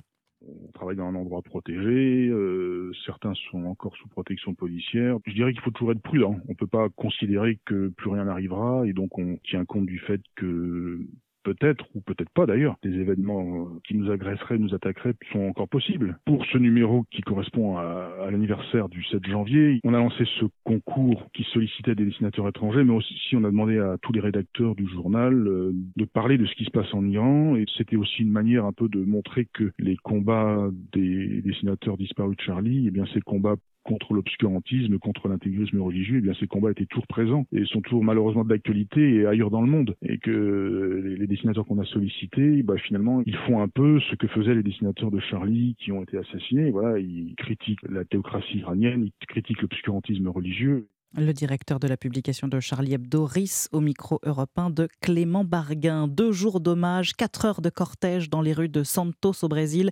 Et le roi Pelé a été inhumé hier dans un mausolée de 200 mètres carrés au sein du plus grand cimetière vertical du monde, une nécropole ultramoderne de 14 étages. Allez, on termine ce journal avec une musique hypnotique. C'est le cas de le dire, avec son saxophone et sa voix apaisée, Geoffrey Seco offre un concert méditatif. Ancien musicien de Charles Aznavour ou de Pascal Obispo, il lance dès la semaine prochaine un spectacle sous hypnose. Marie Jiquel l'a rencontré. Laissez votre corps reprendre une respiration un peu plus apaisée. Dans le micro, Geoffrey Seco ne chante pas, il parle. Saxophone accroché à son cou, il invite son public à fermer les yeux et vaciller dans un état d'hypnose. On parle souvent d'hypnose de spectacle. Là, c'est justement, c'est pas de l'hypnose de spectacle, c'est de l'hypnose ericksonienne, celle qui est utilisée en, en cabinet, dans le milieu médical. Une plongée dans l'intime accompagnée par une musique live très jazzy, la bande son de l'introspection. Alors, est-ce que vous pouvez essayer d'hypnotiser nos auditeurs sur Europe 1 Si euh, vous n'êtes pas en train de conduire, si vous êtes juste en train d'écouter la radio tranquillement, euh, je vous propose de fermer les yeux, d'observer votre respiration sans chercher nécessairement à la modifier. Je vais vous dire trois mots. Allez, fini l'hypnose à la radio. Pour vivre l'expérience, il faudra aller voir le concert où cette transe met au diapason le public. Mais nous, on est tout le temps en transe sur scène. Et les musiciens. Marie Jiquel, concert au Trois Baudets à Paris dès le 12 janvier, puis tournée prévue dans toute la France. Merci beaucoup Fanny Marceau. 6h39 sur Europe 1. Dans un instant, nous sommes avec François Asselin, président de la CPME, la Confédération des petites et moyennes entreprises, durement touchée par la hausse des prix de l'énergie. Bruno Le Maire, le ministre de l'économie, a fait des annonces hier. On verra si cela le contente. A tout de suite. Johan Tritz et Omblin Roche sur Europe 1. Les petites et moyennes entreprises, elles sont actuellement durement touchées par la hausse des prix de l'énergie. Comment s'en sortir quand sa facture a doublé, triplé, voire plus? On en parle avec François Asselin, président de la CPME. Bonjour François Asselin. Bonjour. Vous avez, je le suppose, suivi et entendu la sortie de Bruno Le Maire, le ministre de l'économie hier. Est-ce que cette sortie médiatique, avant de rentrer dans les détails, vous a convaincu? C'est un, c'est un pas supplémentaire pour euh, rassurer euh, ceux qui se retrouvent dans l'impasse euh, par rapport à une facture d'énergie qui devient quasiment inaccessible. mais il faudra que ça soit vraiment efficace. Pourquoi? Parce que en fait, la situation est assez hétérogène. Euh, ce qui est sûr, c'est que une grande partie, hein, on estime environ à 35 à 40 aujourd'hui des entreprises mmh. changent depuis le 1er janvier de cette année de contrat d'énergie. Hein. Et, pour certains d'entre eux, euh, l'évolution euh, du coût de la facture est, enfin, met en péril la vie de leur entreprise. Alors, moi, je me mets à la place euh, des boulangers. D'abord, je suis entrepreneur moi-même. quand vous voyez que, d'abord, ce sont des bosseurs, des gens qui se, lèvent, mm. qui se lèvent de bonne heure, qui aiment leur clientèle, qui aiment leur entreprise, qui aiment leurs salariés. Quand ils voient que leur entreprise risque de péricliter parce que tout simplement la facture d'énergie devient inaccessible et se rajoute à tous les éléments d'inflation qu'ils ont dû subir, l'augmentation du prix de la farine, du beurre, bref, euh, euh, il voit très bien qu'au bout d'un moment, on ne peut pas multiplier le prix de la baguette par deux. Hein. Eh bien, ça, effectivement, ça les met dans une situation de désespoir. Alors, le gouvernement a mis en place euh, ce fameux amortisseur énergie. Ça, c'est une, c'est une chose très bien. Hein. Mais malheureusement, lorsque votre facture est multipliée par 3, par 4, et que votre amortisseur d'énergie va venir amortir 20 à 30, voire 40% de votre facture d'énergie, elle reste encore multipliée par 2. Et là, eh bien, ça ne, ça ne suffit pas. Donc, l'idée. Mais qu'est-ce que doit faire l'État, justement Hier. Qu'est-ce que doit faire l'État en plus que. Qu'est-ce que vous attendiez eh ben, ce que, l'on attend, nous, d'abord, c'est d'avoir d'abord quelque chose de très simple, hein. vraiment de très simple et de très efficace. Et la simplicité, nous n'arrivons pas à l'obtenir parce qu'elle devrait venir des énergéticiens. Or, pour décrypter une facture d'énergéticien, j'aime mieux vous dire, il faut être un sacré expert. Mm. Donc, finalement, on ne sait pas combien, euh, euh, euh, enfin, quel va être l'impact de l'amortisseur énergie sur la facture que nous allons recevoir au mois de janvier. Et ça, c'est un vrai souci. donc, l'autre solution, c'est d'avoir effectivement cet accès direct à la préfecture, mais encore faut-il qu'il soit très efficace. C'est-à-dire que, que c'est du cas par cas. Si la réponse ben oui, c'est du cas par cas. Voilà le problème auquel nous sommes confrontés. Et si demain, dans les préfectures, vous avez des centaines, peut-être, je sais pas, des milliers d'entreprises, d'entrepreneurs, parce qu'il n'y a pas que les boulangers concernés par euh, l'inflation de. Oui, parce qu'on insiste, on insiste beaucoup sur les boulangers, mais les autres entreprises, elles sont aussi touchées. Mais bien sûr, vous avez plein d'autres entreprises dans l'agroalimentaire, vous avez des céramistes, vous avez bien évidemment tous ceux qui ont besoin, de toute façon, ils sont nombreux, de l'énergie pour fonctionner. Hein. Moi, ma facture dans mon entreprise va être multipliée par 3,7. Rendez-vous compte hein. Donc, euh, j'arrive, j'ai la chance d'avoir, entre guillemets, un modèle économique qui va faire que je vais couvrir ma facture d'énergie, mmh. mais il n'en reste pas moins que c'est très dur à absorber. Et pour certains entrepreneurs, eh bien, ça ne sera pas absorbable. Et c'est là où, effectivement, il faut avoir une réponse efficace. La grande difficulté c'est que si demain, eh bien, euh, on fait un tarif, un bouclier tarifaire pour l'ensemble des entreprises, eh bien là, on fait exploser les finances de l'État. Et, ça, c'est un vrai souci. Hier, Bruno Le Maire menaçait aussi de, prendre des mesures face aux fournisseurs hein, qui n'aident pas suffisamment les petites entreprises. Est-ce que pour vous, les fournisseurs de gaz ne jouent pas le jeu en fait? C'est aussi ce côté-là où il faut voir vous savez, les énergéticiens, euh, la relation client que peuvent avoir les, les énergéticiens, j'ai l'impression qu'ils sont en train de la découvrir, hein, parce que euh, on voit très bien que euh, même eux-mêmes ont simplement des lignes de compte. Ils ne savent pas, au bout d'une ligne de compte, d'un numéro de compte, si c'est une entreprise, si c'est une collectivité. donc, on a beaucoup de mal, et ils ont beaucoup de mal eux-mêmes à avoir des éléments statistiques.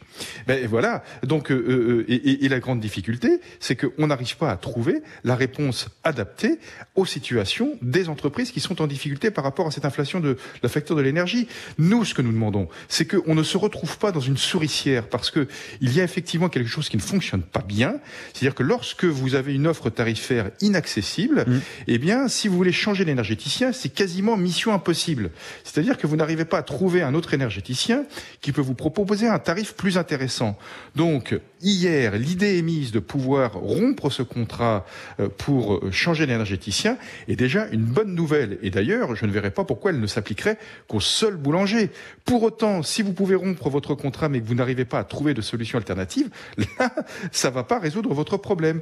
Donc, la situation n'est pas simple. Le gouvernement, euh, ça fait des mois que nous travaillons auprès du gouvernement pour trouver des solutions adaptées. il, est, il, reste toujours à l'écoute, mais en attendant, effectivement, bien le temps tourne. Euh, les factures vont arriver et là, il faut être extrêmement réactif. Est-ce qu'on est en alerte rouge du côté des, PME Est-ce qu'on va avoir euh, une vague de licenciements? Ou pire, hein, des disparitions pardon, de, nombreuses entreprises dans les prochains mois? Ce qui est important, c'est d'abord de rassurer. Hein, parce que lorsque, vous savez, nous, chefs d'entreprise, euh, on est habitués à franchir les obstacles. Alors, euh, non pas que nous aimions avoir des obstacles, mais lorsqu'on connaît la hauteur de l'obstacle, euh, on sait comment s'y préparer. Or, parfois, aujourd'hui, sur ce cas précis, l'énergie, nous ne connaissons pas la hauteur de l'obstacle. Mm. Donc, il faut absolument que nous soyons rassurés. Mais ça, les, factures qui doublent, triplent, évidemment, ça fait peur. Si, si, si, les factures... Ben, bien sûr, ça fait peur. Donc, si, si effectivement, il n'y a pas de solution, vous allez avoir des entreprises qui seront obligées de s'arrêter. Voilà. Donc ça, il faut surtout l'éviter. Et ce qu'il faut surtout éviter, c'est qu'une entreprise qui est viable ne mette pas un genou à terre parce que tout simplement, elle n'arrive pas à payer sa facture d'énergie. Ça, c'est inacceptable. Surtout que, mm. franchement, mm. nous ne sommes absolument pas responsables de cette situation. Merci beaucoup François Asselin, président de, de la CPME, d'avoir été avec nous sur Europe 1. Merci. Europe Matin. Johan Tritz et Amblin Roche. Merci. Bonne journée. L'innovation avec Anissé Mbida, bonjour. Bonjour Ambline, bonjour Johan. Bonjour Anissé. Bonjour à tous. L'innovation du jour, c'est la réalité qui rattrape un peu plus la fiction. On va peut-être bientôt pouvoir hiberner ah, comme les ours ou les écureuils pendant un voyage pas n'importe quel voyage, un voyage interstellaire. Ah et tout ça grâce à une première réalisée par des chercheurs de l'Institut technologique de Shenzhen en Chine. Ils ont réussi à faire hiberner des singes pour le moment. Alors, mm. vous le savez, en principe, un singe, ça n'hiberne pas. Hein. Mm. Il est incapable de réduire la température de son corps, de dormir pendant des mois sans avoir besoin de se nourrir. Comme nous, à un moment, il faut qu'il se réveille, il faut qu'il se décourdisse les jambes, qu'il boive, qu'il fasse ses besoins, etc., etc. Et comme le singe est l'animal le plus proche de l'homme, eh bien, on se dit que cette découverte pourrait être appliquée aux astronautes et rendre enfin viable les voyages interstellaires. Parce qu'on le rappelle, hein, ne serait-ce que pour aller sur Mars, il faut au minimum six mois de voyage. Alors, je sais pas, six mois, je sais pas si vous imaginez, hein, six mois tournés en rond, confinés dans un mm. vaisseau spatial, c'est comme les enfants dans une voiture, il y a de quoi devenir complètement ouf. Et c'est pour ça que dans des films comme Avatar ou Alien, on voit toujours les passagers qui sont mis en sommeil mm. dans des caissons d'hibernation et on ne les réveille qu'une fois arrivés à destination. Alors qu'est-ce qui se passe euh, en hibernation? Le, temps s'arrête? On, vit plus vieux? Non, non, non, non, non. L'espérance de vie reste la ah, même. On réduit simplement la fréquence cardiaque, sa température corporelle. Ça permet de mettre son métabolisme au ralenti et de consommer un minimum de ressources. Hein. C'est pour ça que les ours passent l'hiver euh, sans avoir besoin de chasser ou mm. besoin de se nourrir. Et c'est ce qui intéresse dans les vols spatiaux. Si les passagers euh, dorment pendant des mois, pendant des années, eh bien, c'est autant d'eau et autant de nourriture en moins à stocker. Il n'y aura même pas besoin d'espace pour les loisirs. Hein. Donc, l'hibernation ne règle pas simplement le problème du stress et de l'ennui, il règle aussi celui des, tonnes de ressources qu'il faudrait transporter. Mais il y a un risque quand même à ne rien faire, ne pas bouger, c'est de, se lever, ne plus pouvoir bouger, d'avoir les muscles complètement atrophiés quand on se réveille. Oui, ben, c'est la, la, grande question, parce qu'il n'y a pas que l'absence d'activité. Hein. Il y a aussi le fait de rester pendant des mois en apesanteur. C'est pour ça que les astronautes font énormément d'exercices dans la station spatiale Mm. international. Et c'est malgré ça, on a vu que Thomas Pesquet, quand il est arrivé sur Terre, il était obligé de, s'asseoir ah dans un fauteuil roulant mm. parce qu'il avait les muscles qui n'avaient pas travaillé assez longtemps. Donc l'hibernation sur Terre, oui. Mm. Maintenant, il faut trouver un moyen de la faire fonctionner en apesanteur. Merci Anissa Mbida. Europe Matin. 6h51 sur Europe 1, le journal permanent Alban Le Prince. Reprise des négociations aujourd'hui à Matignon sur la réforme des retraites avec les partenaires sociaux. Elisabeth Borne a débuté hier en disant ne pas faire des 65 ans un totem, mais pas de quoi convaincre les syndicats qui le rappellent. Le report de l'âge légal de départ, c'est non. Autre colère que surveille de près le gouvernement, celle des boulangers qui pour beaucoup ne s'en sortent plus. Conséquence, l'exécutif a annoncé hier une batterie de mesures comme le report du paiement des impôts et cotisations ou encore la possibilité de renégocier certains contrats d'énergie alors que les artisans prévoient de manifester le 23 janvier. Pour la première fois depuis 10 ans, les prix de l'immobilier commencent à baisser au niveau national, moins 1,3% à Paris, moins 0,9% à Bordeaux ou encore 0,5% à Lyon. Et puis alors que l'épidémie de Covid devient incontrôlable en Chine, une écrasante majorité des pays de l'Union européenne plaide pour imposer des tests aux voyageurs en provenance de Chine. Inacceptable, répond le régime de Xi Jinping. Nous devons aider le continent africain. To live with us, the European dream. Good friend of Taiwan. Europe Matin. La revue de presse internationale ce matin. Nous commençons avec l'Inde et Com Bastin. Bonjour Com. Bonjour. À la une des journaux indiens alors ce matin. Ici, la presse commente un jugement de la Cour suprême attendu depuis six ans, la démonétisation.